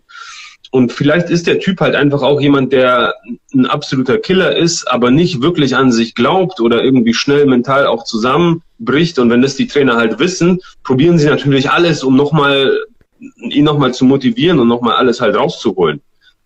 Aber dasselbe haben wir auch von Mike Tyson. Also der ist ja auch wohl vorher vor seinen Kämpfen immer schon in Tränen ausgebrochen in der Kabine, weil er so Schiss hatte, was man ihm dann später nicht mehr angemerkt hat. Und das ist eben das, was ich meine. Du musst als, als Ecke musst du deinen Kämpfer kennen und äh, gleichzeitig brauchst du aber halt dieses, diese klaren Absprachen, dieses klare Regelwerk. Und ja, das ist ein, das ist ein valider Punkt. Das äh, vielleicht hat einfach Drysdale in dem Moment eingeschätzt, ey, der ist so jemand, der einfach diesen Arschtritt braucht und der, der äh, die Ansage braucht ja, schwer, sehr, sehr schwieriger Moment und das zeigt einfach auch, dass das kein einfacher Sport ist, in dem wir unterwegs sind. Naja, und du bist ja, glaube ich, als Coach da auch so ein Stück weit in der Zwickmühle. Das ist die Chance des Lebens für diesen Jungen. Äh, und am Ende äh, macht er dann hinterher vielleicht wirklich den Anthony Smith und äh, gibt dir einen Einlauf, wenn du den Kampf tatsächlich abbrichst auf seinen, ob, obwohl er es gewünscht hat, weißt du? Also ich glaube schon, dass sie das nicht böse gemeint haben. Äh, bin aber bei dir, Andreas. Ich glaube, nach dem sechsten, siebten Mal sollte man es dann tatsächlich abwinken, weil wenn der da tatsächlich Bock mehr hat, dann bringt es wahrscheinlich auch nicht viel, ihn da reinzuschicken. Aber ich glaube, und das hatten wir vorhin diskutiert, Peter, ich sehe es ähnlich wie du, äh, um nicht zu sagen genauso wie ähm, aber ich glaube, dann wird es auch schwierig mit einer Profikarriere, oder? Also zumindest auf diesem Level. Wir hatten vorhin das Thema, klar, du kannst natürlich ein paar Kämpfe machen, wenn du Bock drauf hast, aber deinen Lebensunterhalt damit zu verdienen, die nächsten 20 Jahre oder 10, 15 Jahre, wie auch immer, wird natürlich schwierig, wenn du ja, da einfach diese, diese mentale Stärke vermissen lässt. Ich meine, du erzählst uns hier gerade, dass du dir irgendwie acht Cortisonspritzen in den Hals ballerst mit einem gebrochenen Halswirbel und eine Wettkampfvorbereitung eine Gewichtsklasse über deine anderen annimmst, weißt du? Äh, und der Kollege hat halt irgendwie den wichtigsten Kampf seines Lebens und gibt auf. Also keine Schande aufzugeben, aber dann ist vielleicht der Beruf verfehlt, denke ich mir. Ja, an dem Tag würde ich das wahrscheinlich auch so sagen, aber vielleicht hat er einfach einen schlechten Tag erwischt. Ähm, beziehungsweise eine andere Sache, halt auch jemanden gleich abzuschreiben, ist halt auch immer schwierig, weil vor allem junge Kämpfer entwickeln sich ja auch noch weiter und auch an dieser mentalen Stärke und diesem mentalen Aspekt kann man auch arbeiten, natürlich. Aber wenn man jetzt sich nur diesen einen Moment anguckt, dann denkt man schon, ja, fragt man sich, ob das äh, der richtige Sport für ihn ist. Da gebe ich dir recht. Tja, Einige Leute, die äh, im Sport versucht haben, sich hochzuarbeiten und ganz andere Probleme bekommen haben außerhalb des Käfigs, haben sich in dieser Woche irgendwie gemeldet. Die haben nämlich Probleme gehabt mit dem Matchmaker der UFC, Joe Silver, einer, den du selbst auch noch kennengelernt hast, der einige Jahre schon äh, nicht mal mit dabei ist. Du bist ja schon seit Ewigkeiten in der UFC, bist ja fast schon alter Hase, wenn man so will. Ähm, du kennst, äh, kannst quasi, kennst beide Seiten der Medaille, du kennst die Zeit mit ihm, du kennst jetzt auch die Zeit ohne ihm, seitdem Sean Shelby und andere das Ruder da in der Hand haben. Ähm, und es hat sich gewissermaßen so eine Art Hashtag entwickelt, äh, der ähm, Joe Silver Stories äh, heißt und so ein paar ja, man möchte sagen, geprellte Kämpfer von früher teilen da so Geschichten von früher und negative Erlebnisse, die sie mit dem äh, guten Joe Silva hatten. Bislang, muss man sagen, stand er in den Medien eigentlich immer relativ gut da. Er hat keine Interviews gegeben, aber er galt immer als das Matchmaking-Genie, das für den Erfolg der UFC maßgeblich mitverantwortlich ist. Jetzt kommt irgendwie so ans Tageslicht, dass er wohl zumindest zwischenmenschlich nicht der einfachste äh, gewesen sein soll, um nicht zu sagen, ein ziemliches Arschloch gewesen sein soll. Jetzt kann man diese Geschichten natürlich nicht nachprüfen, aber Andreas, ich glaube, du hast da äh, eine ziemlich ja, eindeutige oder eine ziemlich aussagekräftige Geschichte mal rausgesucht. Ähm, ja, vielleicht einmal ganz kurz. Das ist natürlich eine äh, schwierige Position, in die wir dich hier bringen, Peter. Und äh, das Auffällige bei dieser Hashtag-Diskussion ist, dass äh, so gut wie keine bis keine aktiven UFC-Kämpfer mit dabei sind. Also die Leute, die sich da jetzt zu Wort melden, das sind fast ausschließlich Leute, die äh, entweder nicht mehr kämpfen oder nicht mehr in der UFC kämpfen weil man natürlich auch ein bisschen vermeiden möchte, dass äh, da dieser Imageverlust äh, von einem ausgeht für die Firma, für die man arbeitet. Insofern ähm, verstehen wir es, wenn du da Zurückhaltung hast oder vielleicht sagst du auch, ich habe nie was Schlechtes mit ihm erlebt. Ähm, aber äh, ja, wir haben ein paar Sachen rausgesucht ähm, und lass uns einmal kurz darüber sprechen. Ich weiß nicht, ob wir die einblenden können, Tobi. Und wir das schaffen, ohne dass unser Ton dann den wieder die Beine nach oben streckt. Ähm, und zwar gibt's mehrere Leute, die sich da irgendwie gemeldet haben, zu Wort gemeldet haben. Und unter anderem ähm, äh, war da auch Alvarez dabei. Ich suche jetzt gerade dann die Bilder bei mir nochmal kurz raus. Weil ich, ah, hier sind sie ja. Ähm, ja, hier ist einmal ähm, Eddie Alvarez, der gesagt hat, äh, es ist eben schwierig, wenn du, wenn du rausgehst äh, und so ein kleiner böser Mann da steht ähm, und äh, der dir quasi einmal zuzwinkert. Ähm, äh, oder du zwinkerst ihm einmal zu, nachdem du einen Kampf gewonnen hast, den er eigentlich äh, wollte, dass du ihn verlierst. Und Gerald Harris hat da auch nochmal drunter geschrieben, ähm, er hat einmal irgendwie verloren bei The Ultimate Fighter und daraufhin hat ihm Joe Silver gesagt, du wirst nie gut, gut genug sein für die UFC. Kam dann in die UFC und äh, daraufhin hat ihm Joe Silver auch die absolut wildesten Matchups gegeben, die es so gibt. Also irgendwelche Leute, die zwar keiner kannte, aber furchtbar stark waren. Und äh, dann ja, hat er ihn einfach wieder rausgeschmissen, obwohl er vorher äh, drei K.O.-Siege hatte. Ähm, ja, das ist eben die Macht, die von einem Matchmaker ausgeht. Äh, und vielleicht einmal die die Frage an dich, Peter, hast du überhaupt Bock, dich dazu zu äußern? Ist das ein Thema, hast du überhaupt irgendwas dazu zu erzählen oder haben wir dich jetzt hier auf dem, äh, auf dem heißen Stuhl gesetzt? Also kurz, wir haben es nicht vorher abgesprochen, dass wir über das Thema reden, deswegen. Ja, also ich habe diesen, sage ich mal, Shitstorm wegen Joe Silva gar nicht mitbekommen, aber ich kann mhm. natürlich euch erzählen, ähm, welche Beziehung ich äh, zu Joe Silva hatte damals. Und also, er war hart, aber ich finde, er war fair und vor allem, jetzt im Vergleich zu Sean Shelby, mit dem wir, äh, mit dem wir halt jetzt zu tun haben, ähm, er war schnell in der Kommunikation, man konnte seine Entscheidungen verstehen. Also sagen wir mal so, er war hart, aber fair. So könnte man es zusammenfassen. Und er war klar. Man wusste immer schnell Bescheid, wie oder was. Und beim Sean Shelby natürlich war die UFC damals auch ein bisschen kleiner. Es war alles ein bisschen übersichtlicher, war wahrscheinlich auch ein bisschen einfacher zu managen wie heute. Ähm, aber im Vergleich zu früher ist es heute, ja, man muss viel länger warten. Also zumindest ich muss viel länger auf Antwort warten und wurde dann halt auch oft auch einfach teilweise wochenlang habe ich keine Antwort bekommen und wusste halt auch nicht, wie es jetzt halt irgendwie weitergeht. Und mit Joe Silva war das nicht so. Der hat entweder gesagt, ja oder nein, vergiss es, das wird jetzt hier halt nicht passieren, aus dem und dem und dem Grund. Und er war immer, sag ich mal, kurz angebunden, hat nicht viel geschnackt, hat es einfach direkt auf den Punkt gebracht, ähm, aber für einen Mann in seiner Position absolut verständlich. Und also ich habe ihn positiv in Erinnerung und muss auch sagen, ich vermisse ihn ein bisschen. Also zu Zeiten von Joe Silva ähm, fand ich das Matchmaking ein bisschen besser wie, wie heute. Hm. Wobei ich auch nicht Schlechtes jetzt hier über Sean Shelby oder Mick Maynard sagen will. Vor allen Dingen, weil ich weiß, wie viel die zu tun haben. Und ich weiß auch schon Shelby, ich kenne ihn noch so ein bisschen von den damaligen Zeiten von WEC.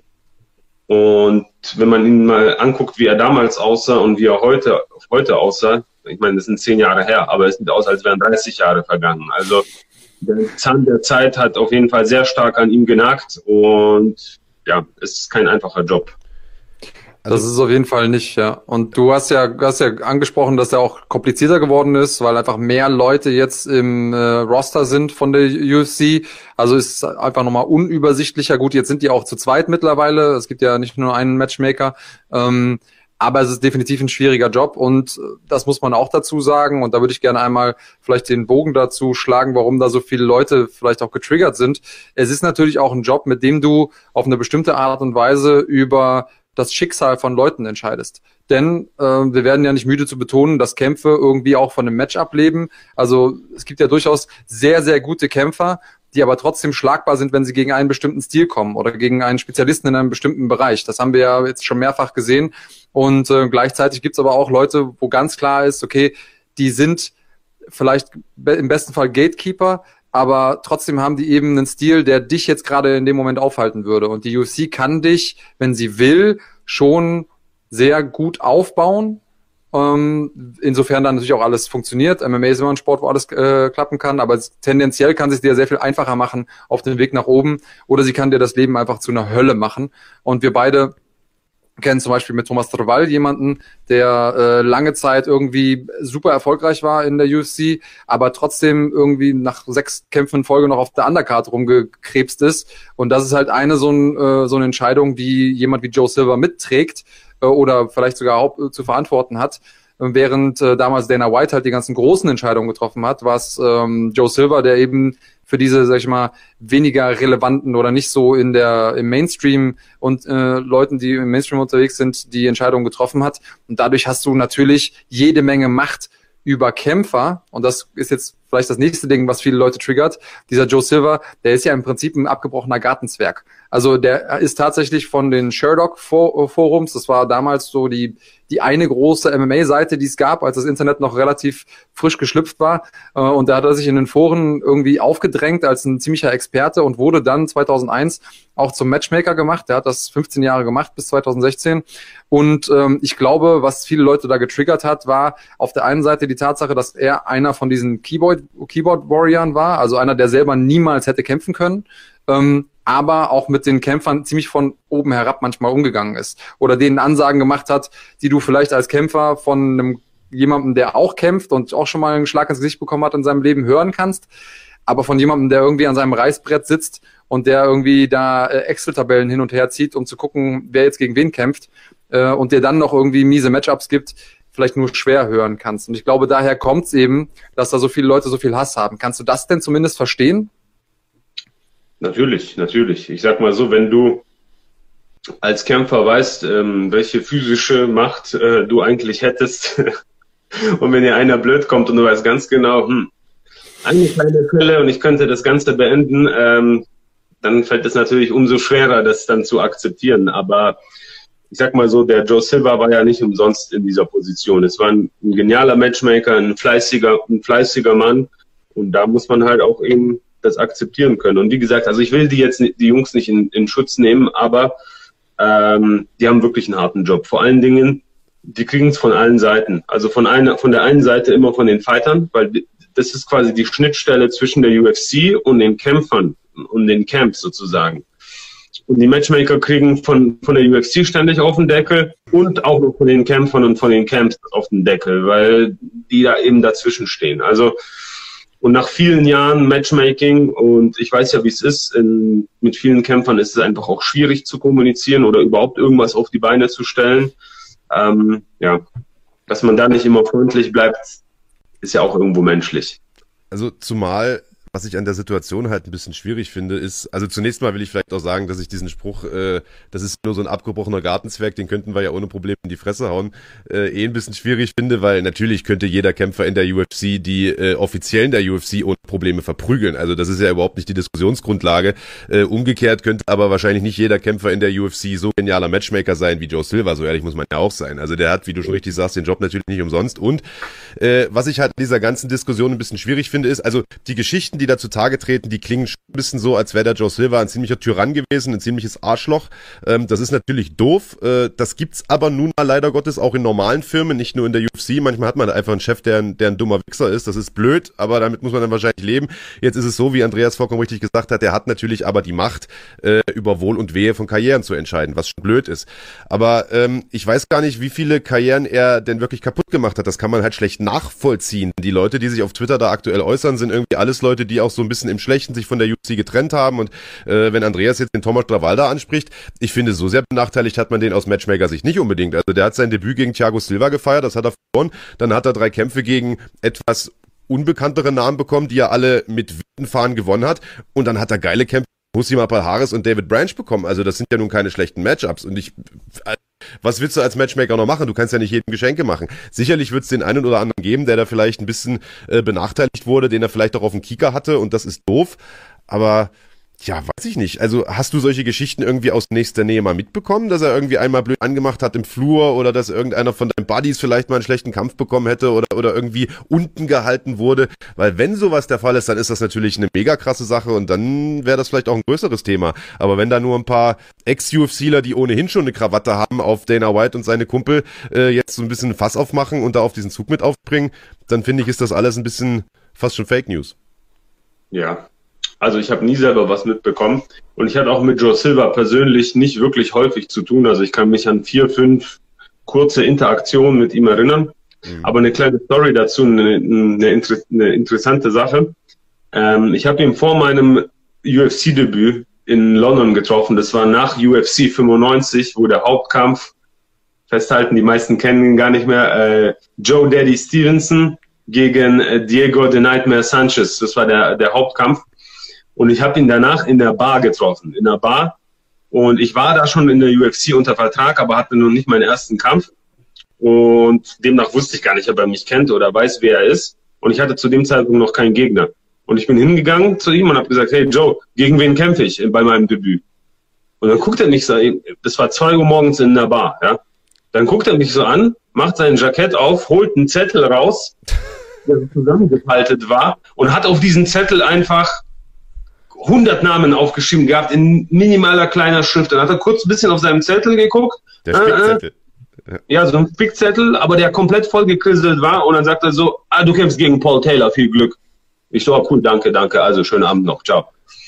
Wobei man sich da damals äh, vielleicht auch einen anderen Gegner gewünscht hätte, weil Paul Taylor war natürlich schon damals eine ganz schöne Granate, ne? Für jemanden, der da irgendwie gerade äh, seine ersten Schritte in der UFC macht.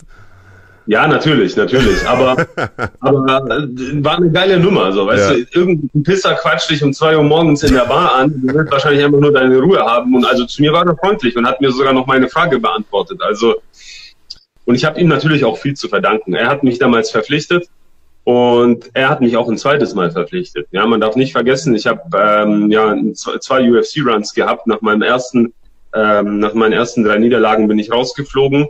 Und dann hieß es halt, viele waren anscheinend äh, dagegen, dass ich noch mal eine zweite Chance bekomme und er war einer der, der ähm, das befürwortet hat. Und dank ihm habe ich eine zweite Chance bekommen. Also ich habe ihm viel wer zu war denn dagegen? Entschuldigung, wenn ich da reingritsche, wer war denn dagegen? Kann man das sagen? Mir hat mal einer, der für, von der UFC arbeitet, hat mir mal in einem Gespräch, als wir im Bus zum Liegen gefahren sind, hat er gesagt, dass meine Wiederaufnahme in der UFC kontrovers diskutiert wurde. Und es war wirklich, ähm, also dass es einige gab, die nicht wollten, dass ich nochmal reinkomme, weil die der Meinung waren, dass ich nicht gut genug bin. Und Joe Silva war wohl einer von denen, der, die das halt, die mir nochmal eine zweite Chance geben wollten. Und dementsprechend habe ich ihm auch viel zu verdanken. Also guter Mann, der Joe Silver. können wir damit abschließen. Ja. Ähm, ja, interessant. Also ich meine, letzten Endes können wir da umreden. Ich glaube, wir werden ja alle nie so richtig wissen, äh, was an diesen Geschichten dran ist oder nicht. Wir haben es jetzt von dir äh, gehört, du hast jetzt keine schlechte Erfahrung gemacht. Mit Sicherheit äh, wird an diesen Geschichten irgendwas dran sein. Also das wird sich ja jetzt nicht umsonst da so verselbstständigen.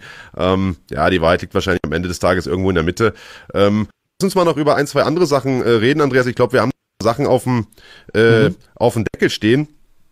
Äh, unter anderem, dass der Reebok-Deal ausläuft mit der UFC. Das ist ja so ein Thema, an dem sich die Fans relativ lange hochgezogen haben. Die fanden die Klamotten hässlich, die fanden das Fighter Pay oder zumindest diese Kompensation für äh, sozusagen diese Klamotte nicht so besonders toll. Äh, jetzt sind drei neue Player wohl im Gespräch. Under Armour, Venom und Nike. Was wäre denn lieber? Also was ich da anziehe oder trage, das ist mir relativ egal. Also da geht es halt um finanzielle Aspekte. Also der, der am ja. meisten zahlt, wird mir am liebsten, sage ich mal. Ja. Habt ihr da Leuten hören, ob da was an dieser Zahlstruktur, diesem Zahlmodell geändert wird? Weil das hat die Gemüter ja eigentlich am meisten erhitzt. Ja, nee. Vielleicht äh, für die Fans, die das nicht mehr wissen, und das ist ja auch was, äh, Peter, du hast ja beides erlebt. Es gab ja früher durchaus die Möglichkeit für Kämpfer, auch in der UFC, dass sie sich frei Sponsoren suchen konnten. Die Sponsoren konnten sich ihre äh, Logos auf die Hose drucken. Man konnte die auf dem Banner zeigen, den man da beim bei der Kämpfervorstellung sieht im Hintergrund. Ähm, und dann gab es erstmal diese Einschränkung, dass die UFC gesagt hat, okay, jeder, der unsere Kämpfer sponsern will, der muss erstmal sozusagen eine offizielle Lizenz bei uns kaufen und äh, die lag dann irgendwo, hat irgendwo bei 60.000 angefangen, ging über 100.000 teilweise nur für diese Grundlizenz. Und wenn man sich jetzt mal vorstellt, da gibt's äh, eine Marke, die hat, weiß ich nicht, ein Werbebudget von 150.000 und die muss erstmal 100.000 dafür bezahlen, dass die überhaupt in der UFC zugelassen werden als Sponsoren, bleibt natürlich irgendwie nur noch 50.000, um dann das am Ende bei den Kämpfern zu lassen. Darüber wurde dann schon kontrovers diskutiert und dann irgendwann hat die UFC gesagt, nee, äh, wisst ihr was, wir haben jetzt gar keine Sponsoren mehr für die Kämpfer, sondern wir suchen die Sponsoren aus, äh, die ihr repräsentiert im Octagon. Und das war dann in dem Moment ähm, Reebok. Die haben da die Vertragsverhandlungen gewonnen. Und äh, auch da gab's kontroverse Diskussionen, weil natürlich Kämpfer gesagt haben, okay, auf der einen Seite, ich habe nicht mehr die Möglichkeit, meine Sponsoren da zu repräsentieren und mir gehen da Einnahmen verloren. Andere Kämpfer haben gesagt, und ich glaube, da gehörst du auch zu, Peter, ich habe jetzt nicht mehr den Stress, mir ständig Sponsoren zu suchen, sondern ich krieg automatisch mein Sponsoring-Geld und äh, das steigt ja auch mit jedem Kampf, äh, den ich mache in der Promotion. Wie ist jetzt, nachdem das Ganze ja auch schon ein paar Jahre alt ist und man sozusagen rückblickend drauf gucken kann, wie ist deine Einschätzung des Ganzen? Was, äh, was wäre besser gewesen? Es kommt darauf an, in welcher Situation du bist. Für manche ist der Reebok-Deal besser und für die meisten anderen ähm, wäre wohl ein freier Sponsorenmarkt ähm, einfacher. Ich erinnere mich, vor ungefähr zehn Jahren ähm, als ich in Kalifornien trainiert habe, in San Diego, war einer von meinen Trainingspartnern ähm, Jeremy Stevens. Andreas, du kennst ihn auch persönlich. Wir hatten da einige interessante Erfahrungen gemacht. ähm, und ich weiß noch, er hat mir erzählt, er hat von einem seiner Sponsoren 60.000 Dollar bekommen. Und das war das Dreifache oder Vierfache von seiner Kampfgage. Und mit dem Reebok-Deal ist der Großteil seiner Einnahmen sind einfach flöten gegangen, weil er einfach so geile Sponsoren hatte. Und Jeremy Stevens war ja damals noch nicht mal ein besonders großer Name. Also ich sag mal, die Topstars, die wirklich viele Fans und viele Follower haben, könnten sehr, sehr viel mehr Geld verdienen, wenn sie sich selber die Sponsoren aussuchen könnten. Ich denke mal, für viele Leute, die gerade hochkommen, die unbekannt sind, die in der Undercard kämpfen oder gar nicht gezeigt werden, die haben vielleicht ein bisschen weniger Möglichkeiten, da an gute Sponsoren zu kommen. Und für, für die ist das Reebok-Ding vielleicht gar nicht mal so schlecht. Hat seine Vor- und Nachteile. Naja, ich glaube, die Idee war ja grundsätzlich mal irgendwann, äh, dass sozusagen die populären Kämpfer dann irgendwie auch Fight Kids mit ihrem Namen drauf verkaufen, so wie man das zum Beispiel aus der NBA ja auch kennt oder in Deutschland aus der Fußball-Bundesliga, was ja an sich eigentlich wie eine gute Idee klingt, denn dann könnten die jungen Up-and-Comer, die eben keine Sponsoren haben, da die paar Euro vom Deal bekommen, die eh kriegen als Flat äh, sozusagen Honorar äh, oder Kompensation und Topstars, die könnten ihre Kids verkaufen und so mehr Geld machen, aber irgendwie ja, hat es an der Umsetzung so ein bisschen gescheitert. Erstens mal waren die Kids alle nicht so besonders äh, gut aussehend, dann waren da auch ein Haufen Fehler drauf und die Namen falsch geschrieben und was auch immer und so weiter. Ähm, glaubst du, dass da äh, jetzt mit einem mit dem neuen Partner, sag mal potenziell vielleicht sogar einer aus der Kampfsportbranche mit Venom, äh, das alles besser wird? Oder meinst du, das bleibt alles beim Alten und nur die Hosen sehen anders aus? Äh, Jungs, ich habe wirklich keine Ahnung, wie, wie ja. das weitergeht und ich bin da auch echt nicht, ich bin da auch echt nicht im, im Thema, muss ja. ich euch sagen. Dann wollen wir da gar nicht so lange drauf rumreiten. Äh, wir haben ohnehin äh, unsere zwei Stunden fast voll. Ich lasse dich aber auf keinen Fall hier heute vom Haken, ohne mit dir noch über die große Fight Island Card äh, 251 zu sprechen, wo es ja einen Titelkampf gibt in deiner Gewichtsklasse, nämlich in Weltergewichten. Unglaublich spannender Titelkampf. Camaro Usman verteidigt seinen Gürtel gegen Gilbert Durinho, der einen richtigen Durchmarsch hingelegt hat in den letzten Monaten. Ja, Monaten eigentlich. Man kann nicht mal sagen Jahren, sondern es sind eigentlich Monate. Ähm, was hältst du von dem Kampf und was glaubst du, wer gewinnt? Ja, wir haben auch vor kurzem im Gym drüber gequatscht. Äh, ist ein sehr geiler Kampf mit einer besonderen Situation. Die Jungs trainieren ja im gleichen Team, bereiten sich halt ja. quasi gemeinsam vor, sind jahrelange Sparingspartner und jetzt kämpfen sie gegeneinander. Also ein interessantes Ding. Ich tippe auf Usman, wobei ich denke schon, dass es stressiger haben wird. Wie gesagt, Burns kennt ihn gut, plus Usman seine Stärke sind ja die Takedowns und, sag ich mal, die Kontrolle am Boden. Und Burns ist Weltklasse am Boden und auch Weltklasse vom Rücken aus. Ich habe schon mit ihm trainiert. Usman wird es verdammt schwer haben, ihn fünf Runden lang einfach am Boden zu halten und, und zu kontrollieren. Also wir könnten da auch durchaus eine Überraschung sehen. Und Gilbert Burns ist heiß, er ist aktiv. Ich meine, wenn er nicht in der UFC kämpft, kämpft er jedes Wochenende auf irgendeinem Grappling-Turnier und hält da auch mit den weltbesten Grapplern mit. Ähm, wenn ich einen Tipp abgeben müsste, würde ich sagen Usman, aber ich würde mich nicht wundern, wenn Burns äh, für den Upset sorgt. Andreas, hast ja, du noch was? Eine, Wenn nicht, würde ich eine, Frage gute, noch nachschieben hier vom, vom Zuschauer. Ähm, ist eine gute Einschätzung und auch, ja, ich wer, wer kann es besser einschätzen als du, der ja auch schon sehr, sehr nah ist dran. Also ähm, beim Tippspiel dann eher auf Burns setzen, meinst du? Ja, also ich weiß nicht, wie die Wettquoten sind, aber wenn, wenn jetzt äh, Usman haushoher Favorit ist, dann würde ich vielleicht ein paar Euros auf Burns setzen. Ja, okay. Das ist schon mal spannend. Ja, wir haben ja ein internes Tippspiel, wo es eigentlich um viel mehr geht als äh, um Geld. Das ist ähm, unbezahlbar. Es gibt Ehre und nicht weniger als die Ehre. das Problem ist, so. ist, dass einer von uns nichts zu verlieren hat. Aber äh, ja, Marc, ja, ja. bitte äh, dein deine ähm, Kommentar, den du vorlesen wolltest. Äh, ja, eine eine Frage vielleicht noch passend äh, zu diesem ganzen Welterweight Title Picture, also der Situation Spitze in der äh, 77 Kilo Klasse eine Frage von Felix Schmidt, der sagt, ähm, Frage an Peter, wie siehst du die Vergabe Titelkämpfen im Weltergewicht generell und die Problematik mit dem äh, mit mit Jorge Masvidal mit äh, ja der offensichtlich zu niedrigen Bezahlung, wie er das ja irgendwie sagt. Also ich will jetzt dieses Fighter-Pay-Thema nicht nochmal aufmachen, aber ähm, ich fasse die Frage vielleicht mal kurz zusammen. Es gibt ja viele, die sich so ein bisschen stören, dass äh, Gilbert Burns jetzt diesen Titelkampf bekommt und die sagen, eigentlich hätte Masvidal den Titelkampf vielleicht eher verdient oder andere. Ja, also man, man weiß ja halt auch nicht, ähm, was da halt besprochen wurde. Äh, wenn ich bin mir sicher, dass die UFC auch mit Masvidal gesprochen hat und dass sie probiert haben, diesen Kampf zu machen. Und aus irgendeinem Grund ist es gescheitert. Ich habe mal auch irgendwas gehört wegen Geld oder so. Ähm, aber ist ja ganz klar, wenn die UFC keinen Deal mit Masvidal hinbekommt, dann nehmen sie halt den, den nächstbesten. Und der ist halt in dem Fall Burns und der hat, hat den Titelkampf verdient. Ich meine, er hat jetzt Woodley äh, dominant geschlagen, war aktiv, hat, hat mehrere Siege in, in Folge. Spricht nichts dagegen. Wenn Masvidal nicht zur Verfügung steht, kommt halt eben der nächste dran. Tja.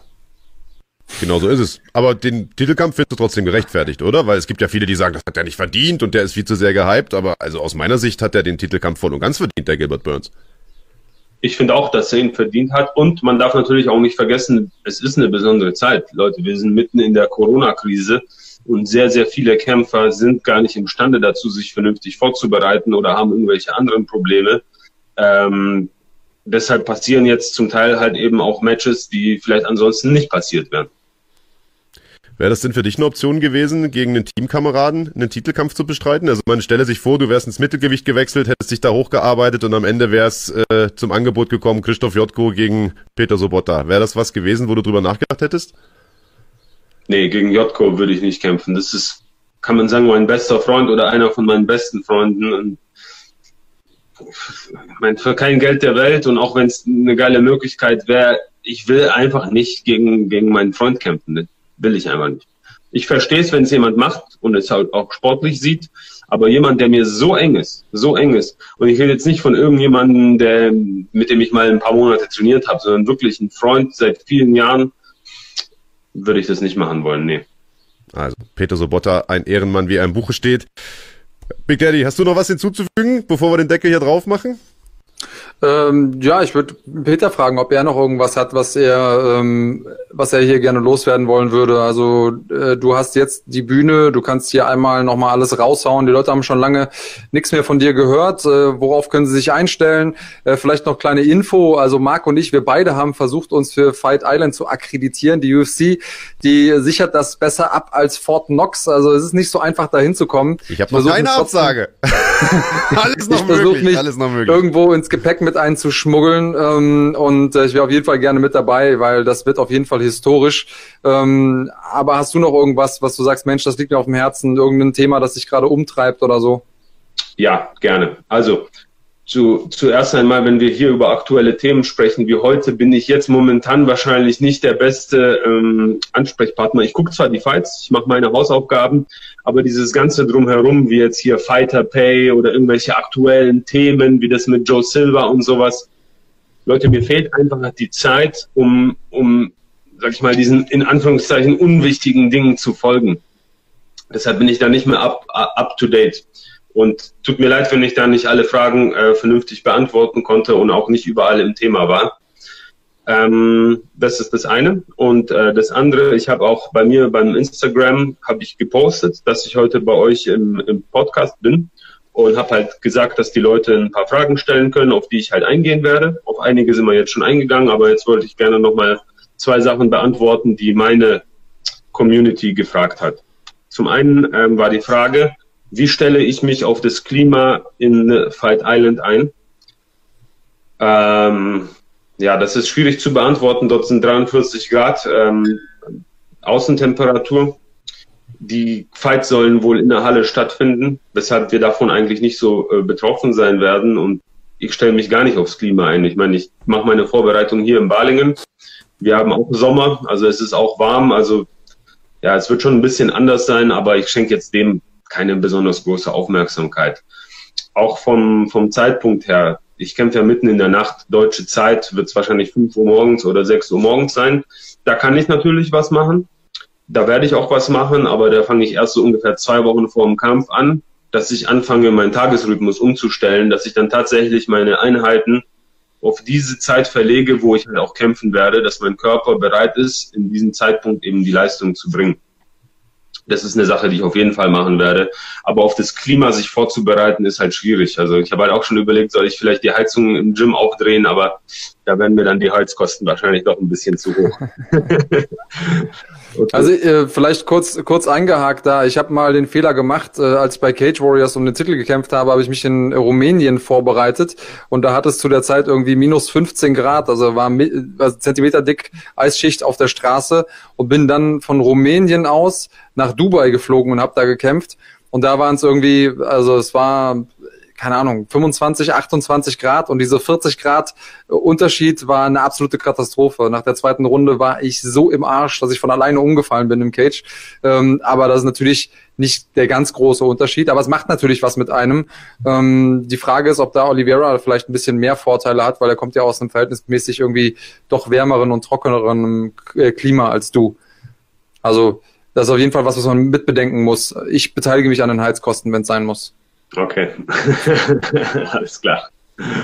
Ähm, dann eine Frage war noch, ähm, wie jetzt mein Gewicht ist, eben wegen dieser Kontroverse mit Mittelgewicht und, und Weltergewicht. Da kamen einfach allgemein viele Fragen, wir haben auch schon drüber gesprochen, ähm, weshalb ich angekündigt habe, dass ich erstmal ins Mittelgewicht gehe, jetzt aber doch im Weltergewicht kämpfe. Habe ich ja schon vorhin beantwortet. Ich fasse es nochmal zusammen, weil ich war sehr, sehr schwer ähm, aufgrund von meiner längeren Pause, bin dann aber in der Wettkampfvorbereitung wieder zusammengeschmolzen und kleiner geworden und habe mich dann halt entschieden, wieder zurück ins Weltergewicht zu wechseln, zu meinem aktuellen Gewicht. Ich wiege momentan ungefähr 88 Kilo und bin jetzt noch fünf Wochen vom Kampf entfernt. Also entspannte 11 Kilo in, in fünf Wochen ist auf jeden Fall machbar. Und deshalb natürlich auch Weltergewicht. Das ist meine Gewichtsklasse. Das ist auch die Gewichtsklasse, in der ich mein ganzes Leben lang gekämpft habe. Und auch die Gewichtsklasse, wo ich natürlich die geilsten Fights bekomme. Also ich habe jetzt einen Ausflug ins Middleweight machen wollen. Dann haben sie mir den Eröffnungskampf von UFC Kopenhagen gegeben gegen relativ unbekannten Italiener. Jetzt kämpfe ich auf Fight Island gegen Cowboy Oliveira, nach Gustafsson gegen Badum. Also das zeigt natürlich auch ein bisschen die Wertschätzung, die die UFC für mich hat im Weltergewicht. Und ich bin auch schon 33. Also ich kämpfe schon seit über 15 Jahren. Von dem her für mich jetzt nochmal neu anzugreifen, in einer neuen Gewichtsklasse mich nochmal hochzukämpfen, ähm, wäre einfach nicht sinnvoll. Deshalb habe ich halt gesagt, ich nehme diesen Cut halt auf mich und, und gehe halt zurück ins Weltergewicht. Und die letzte Frage ähm, ist, wie schaffe ich es, mich während der Corona-Zeit trotzdem vernünftig vorzubereiten? Ja, das ist natürlich eine Herausforderung, aber ich habe ein großartiges Team um mich herum und Leute, die trotz äh, Kontaktbeschränkungen und äh, zahlreichen anderen Hygieneregeln gemeinsam mit mir gegen das Gesetz verstoßen und trotzdem mit mir trainieren. Und danke Jungs an alle, die mich unterstützen. Und ähm, ohne euch wäre es natürlich nicht möglich. Ich mache die Vorbereitung bei mir in Balingen, bei mir im Gym mit meinen eigenen Leuten. Ich hole mir ein, zwei zusätzliche Sparingspartner und mit einer ganz kleinen Crew trainieren wir immer unter uns ähm, und kriegen so trotzdem eine, eine gute Vorbereitung hin. Äh, Weil es hier gerade gefragt wird, noch äh, im Chat, ähm, wie stehst du denn zu der Diskussion rund um die Gloves? Also es gibt ja einige Kämpfer, die sich ein bisschen beschweren über ähm, die Handschuhe, dass die irgendwie nicht richtig äh, gemacht sind. Und äh, Trevor Whitman hat sich da ein paar Sachen zu überlegt. Hast du da mal reingeguckt? Wie stehst du generell zu den äh, Handschuhen der UFC? Findest du auch, die haben Verbesserungsbedarf oder bist du mit denen glücklich? Äh, also ich würde am liebsten ganz ohne Handschuhe kämpfen, weil ich bin ja. Ja, ist, ist wirklich so. Das wäre für mich von, als, als Bodenkämpfer wäre das ja ein Vorteil, weil ich ohne Handschuhe viel besser irgendwie unter den Hals kommen und, und viel besser greifen kann. Ähm, ja, die UFC-Handschuhe sind auf jeden Fall nicht top. Ich mag sie auch nicht besonders, aber da habe ich mir jetzt keine, keine großen Gedanken drüber gemacht. Also die sind halt so, dass deine Hand nicht automatisch eine Faust wird. Also die sorgen halt dafür, dass die Hand so ein bisschen offen bleibt. Deshalb muss man aktiv die Faust nochmal zusammendrücken, wenn, wenn man halt reintrifft. Aber ich trainiere halt mit den UFC-Handschuhen seit Jahren und ich bin es halt auch gewohnt und von dem her ist es auch kein Problem für mich.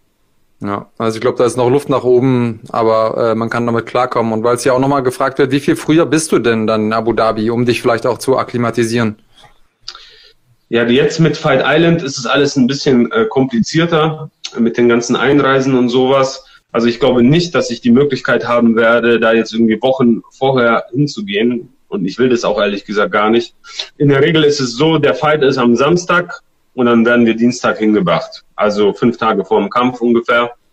Und ich rechne mal damit, dass es dieses Mal ähm, wieder so sein wird. Und für alle, die es halt interessiert, wie es da halt aussieht und wie es da halt ist und so weiter, folgt mir bei Instagram. Wir werden euch natürlich äh, fleißig mit äh, Stories äh, versorgen. Und noch eine kleine Ankündigung, was die wirklichen Hardcore-Fans vielleicht interessiert. Es gibt ja eine Doku über mich, einen Tag als Löwe, als ich mein UFC-Comeback gemacht habe vor über fünf Jahren.